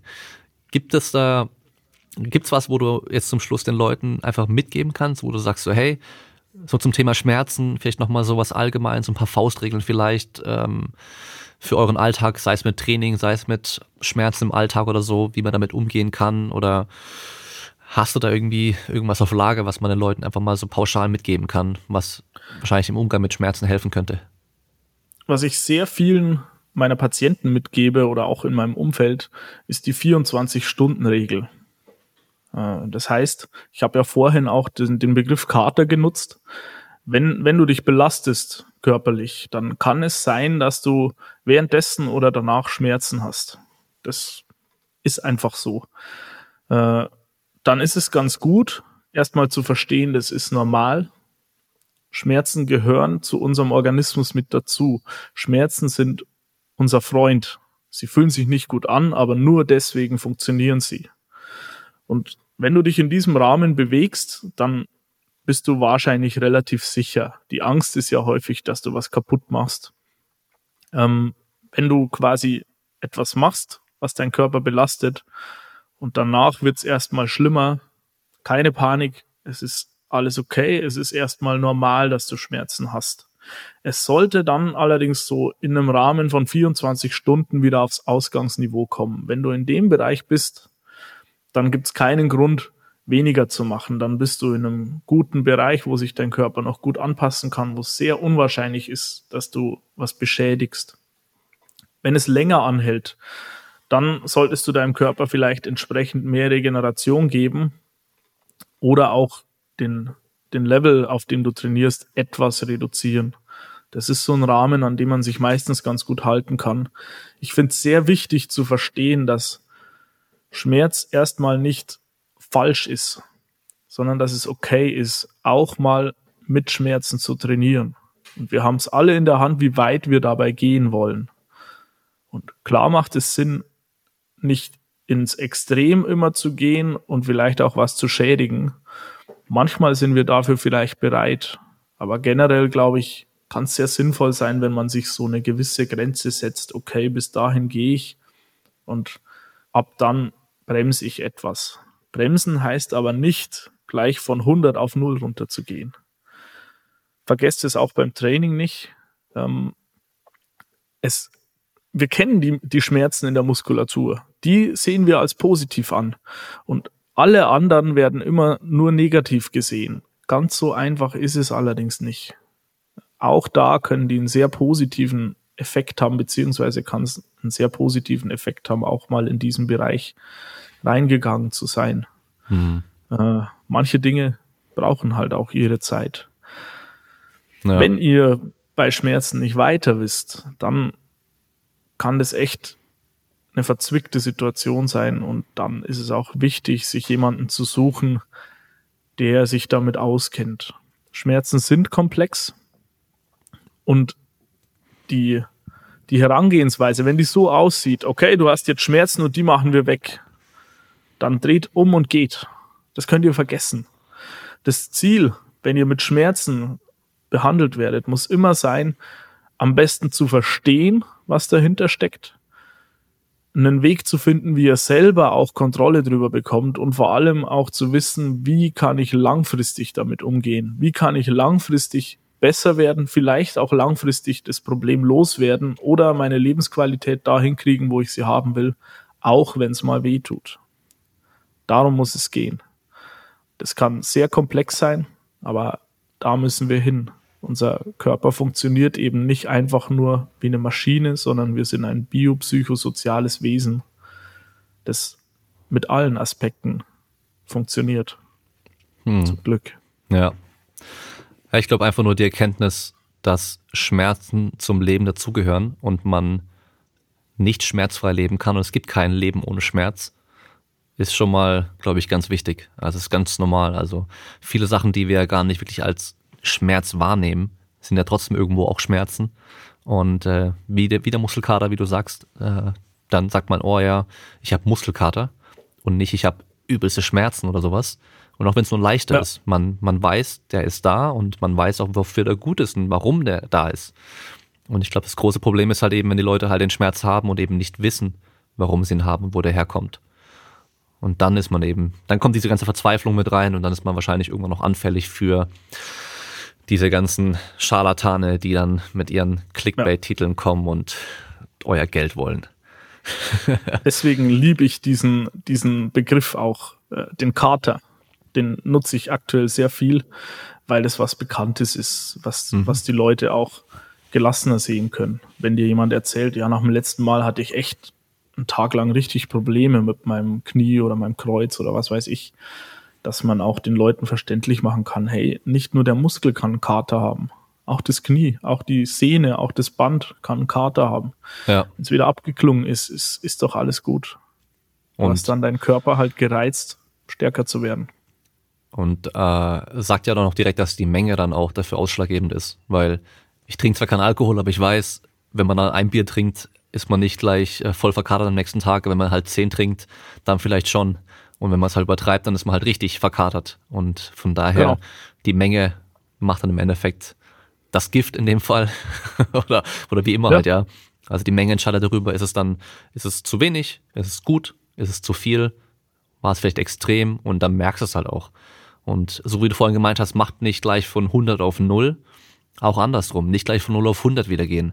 Also jeder, der pausieren musste, aus welchem Grund auch immer, ja, sei es wegen der Verletzung oder sonst irgendwas, nicht halt gleich wieder auf 100% einsteigen wie vorher, sondern mit so viel wie nötig erstmal einsteigen, rantasten und dann von Woche zu Woche, von Monat zu Monat wieder mehr machen. Ja, man verliert da re relativ wenig Zeit in der Regel, weil oftmals, falls man sich wirklich beim Sport, beim Training, sag ich mal, verletzt hat ähm, und eben nicht durch durch, eine, durch einen Unfall, sondern halt durch eine Überlastung, was ja auch passieren kann, dann liegt es ja daran, dass ihr halt zu viel gemacht habt für das, was ihr gerade könnt. Und wenn du dann pausieren musstest deswegen und dann wieder gleich einsteigst wie vorher auch, dann bist du noch viel eher an diesem Punkt, dass du halt dich überlastest und dann kann halt, dann kann auch was kaputt gehen. Dann kann auch, äh, ja, kannst du dir wirklich auch Schaden anrichten. Weil im Endeffekt, ich kann meinen Arm jetzt hier äh, an meiner Armlehne irgendwie runterdrücken mit der Hand und kann den versuchen zu verbiegen. Wenn ich da wenig Kraft aufbringe, passiert da nichts. Wenn ich da viel Kraft aufbringe, passiert da auch noch nichts und der wird wahrscheinlich sogar ein bisschen stärker, der Knochen. Wenn ich zu viel Kraft aufbringe, dann bricht der Arm. Und wenn ich dann nach dem Gips das nächste Mal wieder so mache und wieder zu viel Kraft draufbringe, dann bricht er halt wieder. Auch wenn ich da vielleicht ein bisschen mehr Kraft brauche, aber genauso ist es halt. Und dann mit dem Schmerz als Reaktion wahrscheinlich genau das Gleiche. Zu viel wird halt wahrscheinlich zu Schmerzen führen aus welchem Grund auch immer. Und da muss man gucken, welche Menge macht denn aktuell gerade Sinn. Und welche da Sinn macht, ist halt eben dann wieder durch vieles zu beeinflussen. Dein Umfeld, dein Schlaf, dein Stress, alles drum und dran. Ja, und eben halt nicht nur, wie trainiert bin ich gerade, sondern eben alles andere auch. Ja. Weißt du, wie sich Stress auf die Heilung auswirkt? Kommt wahrscheinlich erstmal drauf an, positiver oder negativer Stress. Ja, aber, aber wir, wir ja, sprechen ja denke, bei Stress eigentlich immer vom negativen Stress, wenn wir umgangssprachlich Sprech, Stress ja. benutzen. Aber wahrscheinlich, also es können jetzt zwei Sachen sein. Erstmal ist total negativ und du heilst viel, viel langsamer. Oder vielleicht auch positiv, dass du schneller heilst, weil du halt in einer stressigen Situation bist und halt schneller wieder fit sein musst. Gibt tatsächlich genau diese beiden äh, Komponenten. Hm. Also auf der einen Seite äh, gibt es eine Untersuchung mit Medizinstudenten, denen hat man eine kleine Wunde in die Mundschleimhaut geritzt und dann geguckt.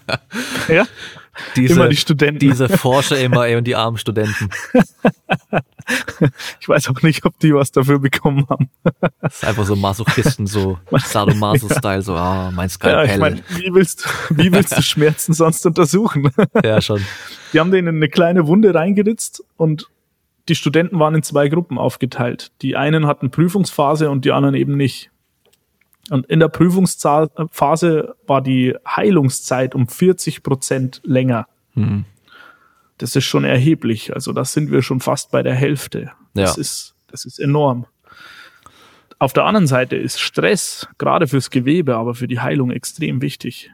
Also bei Muskelverletzungen äh, hat man es jetzt auch immer mehr eingegrenzt, wenn du sechs Wochen Pause machst und danach trainierst gibt es verschiedene Programme, meinetwegen drei Wochen trainierst, dann bist du nach diesen drei Wochen mit hoher Wahrscheinlichkeit wieder sportfähig, kannst sprinten, springen und so weiter. Wenn du die sechs Wochen einfach weglässt und im Prinzip von Tag eins oder Tag zwei an wieder trainierst, dann bist du auch nach den drei Wochen Training wieder fit. Also da brauchst du den Stress sogar, um wieder voll leistungsfähig zu werden. Mhm. Aber auch hier darf die Regeneration nicht zu kurz kommen. Ja. Also bei all diesen Dingen, die wir jetzt körperlich besprochen haben, also äh, wie sieht die, die Belastung beim Training aus, wie viel mache ich, dürfen wir nicht vergessen, auch das Ganze intelligent zu planen und zu sehen, dass auch Dinge, die außenrum passieren, eine Rolle spielen. Also nutzt du RPE oder solche ich äh, benutze Selbsteinschätzungstools? Reps in Reserve, ja. Was ja hm. an sich das gleiche ist, aber für mich einfach umzusetzen, finde ich. Ja. Und Geht ich genau dahin. lass eigentlich, eigentlich nie Reps in Reserve null machen im Training. So für was auch. Klar, am Schluss Seitheben, ja, äh, bis du nicht mehr kannst, äh, ist ja was anderes wie halt Kniebeugen, Kreuzheben, Bankdrücken, dreimal die Woche Reps in Reserve 1 bis 0 oder sowas zu machen. Sondern ja. da sind wir eigentlich immer irgendwo im Bereich zwischen Reps in Reserve 4 bis 1. Ja. ja. Und gerne irgendwie wellenförmig immer wieder äh, Intensität steigern und dann wieder eben Schritt zurück machen, dann wieder von vorne und das halt einfach ja. immer wiederholen. Und du merkst halt auch, wenn du Wettkampfvorbereitung machst für einen Power durch den Wettkampf, du merkst halt die letzten Wochen, denkst du, boah, also jetzt, man fühlt sich nicht mehr so geil. Man, man, die Belastung ist einfach da, man merkt es auch, man fühlt sich nicht mehr so geil und ähm, in, in den Wochen davor, wenn du halt so schön Grundlagen trainierst, so allgemein trainierst, da fühlt man sich sehr, sehr geil meistens. Man fühlt sich richtig gut. Körper fühlt sich gut an, weißt du, die Lasten sind noch nicht ganz so hoch und äh, du hast vielleicht mehr Pump und alles und äh, machst verschiedene Übungen, mehr verschiedene Übungen, also wie bei der Haltung auch. Du hast nicht nur drei verschiedene Übungen, die du die ganze Zeit machst, drei Bewegungsmuster die ganze Zeit im gleichen Bewegungsradius, sondern du hast viele verschiedene und das macht halt auch echt viel aus. So ist es. Abwechslung. Ja, genau. Aber cool. Beide Seiten der Medaille sehen. genau, ja. Dann lass mal noch hören, wo man mehr von dir und deinen Kollegen hören kann. Äh, ich und meine Kollegen, also namentlich Jonas Weber und Stefan Meyer, wir haben ein kleines Projekt am Laufen, das nennt sich BEST, Basiseffektiver Schmerztherapie. Da sind wir auf Facebook, auf Instagram, auf YouTube, auf verschiedenen Podcast-Plattformen mit unserem Podcast vertreten. Äh, wir versuchen da das Thema Schmerz und generell den menschlichen Körper ein bisschen genauer zu beleuchten. Unser Ziel dabei ist es jetzt nicht immer rein zu polarisieren, sondern es geht wirklich darum, auch das Ganze wissenschaftlich fundiert zu machen. Wir geben uns Mühe, dass es auch unterhaltsam dennoch gestaltet ist, das Ganze. Es ist ein Spagat, der uns manchmal auch gelingt. Weiß nicht, ob es immer so ist. Ich denke, das ist in dem Bereich gar nicht immer möglich. Aber wenn ihr Lust habt, schaut mal rein.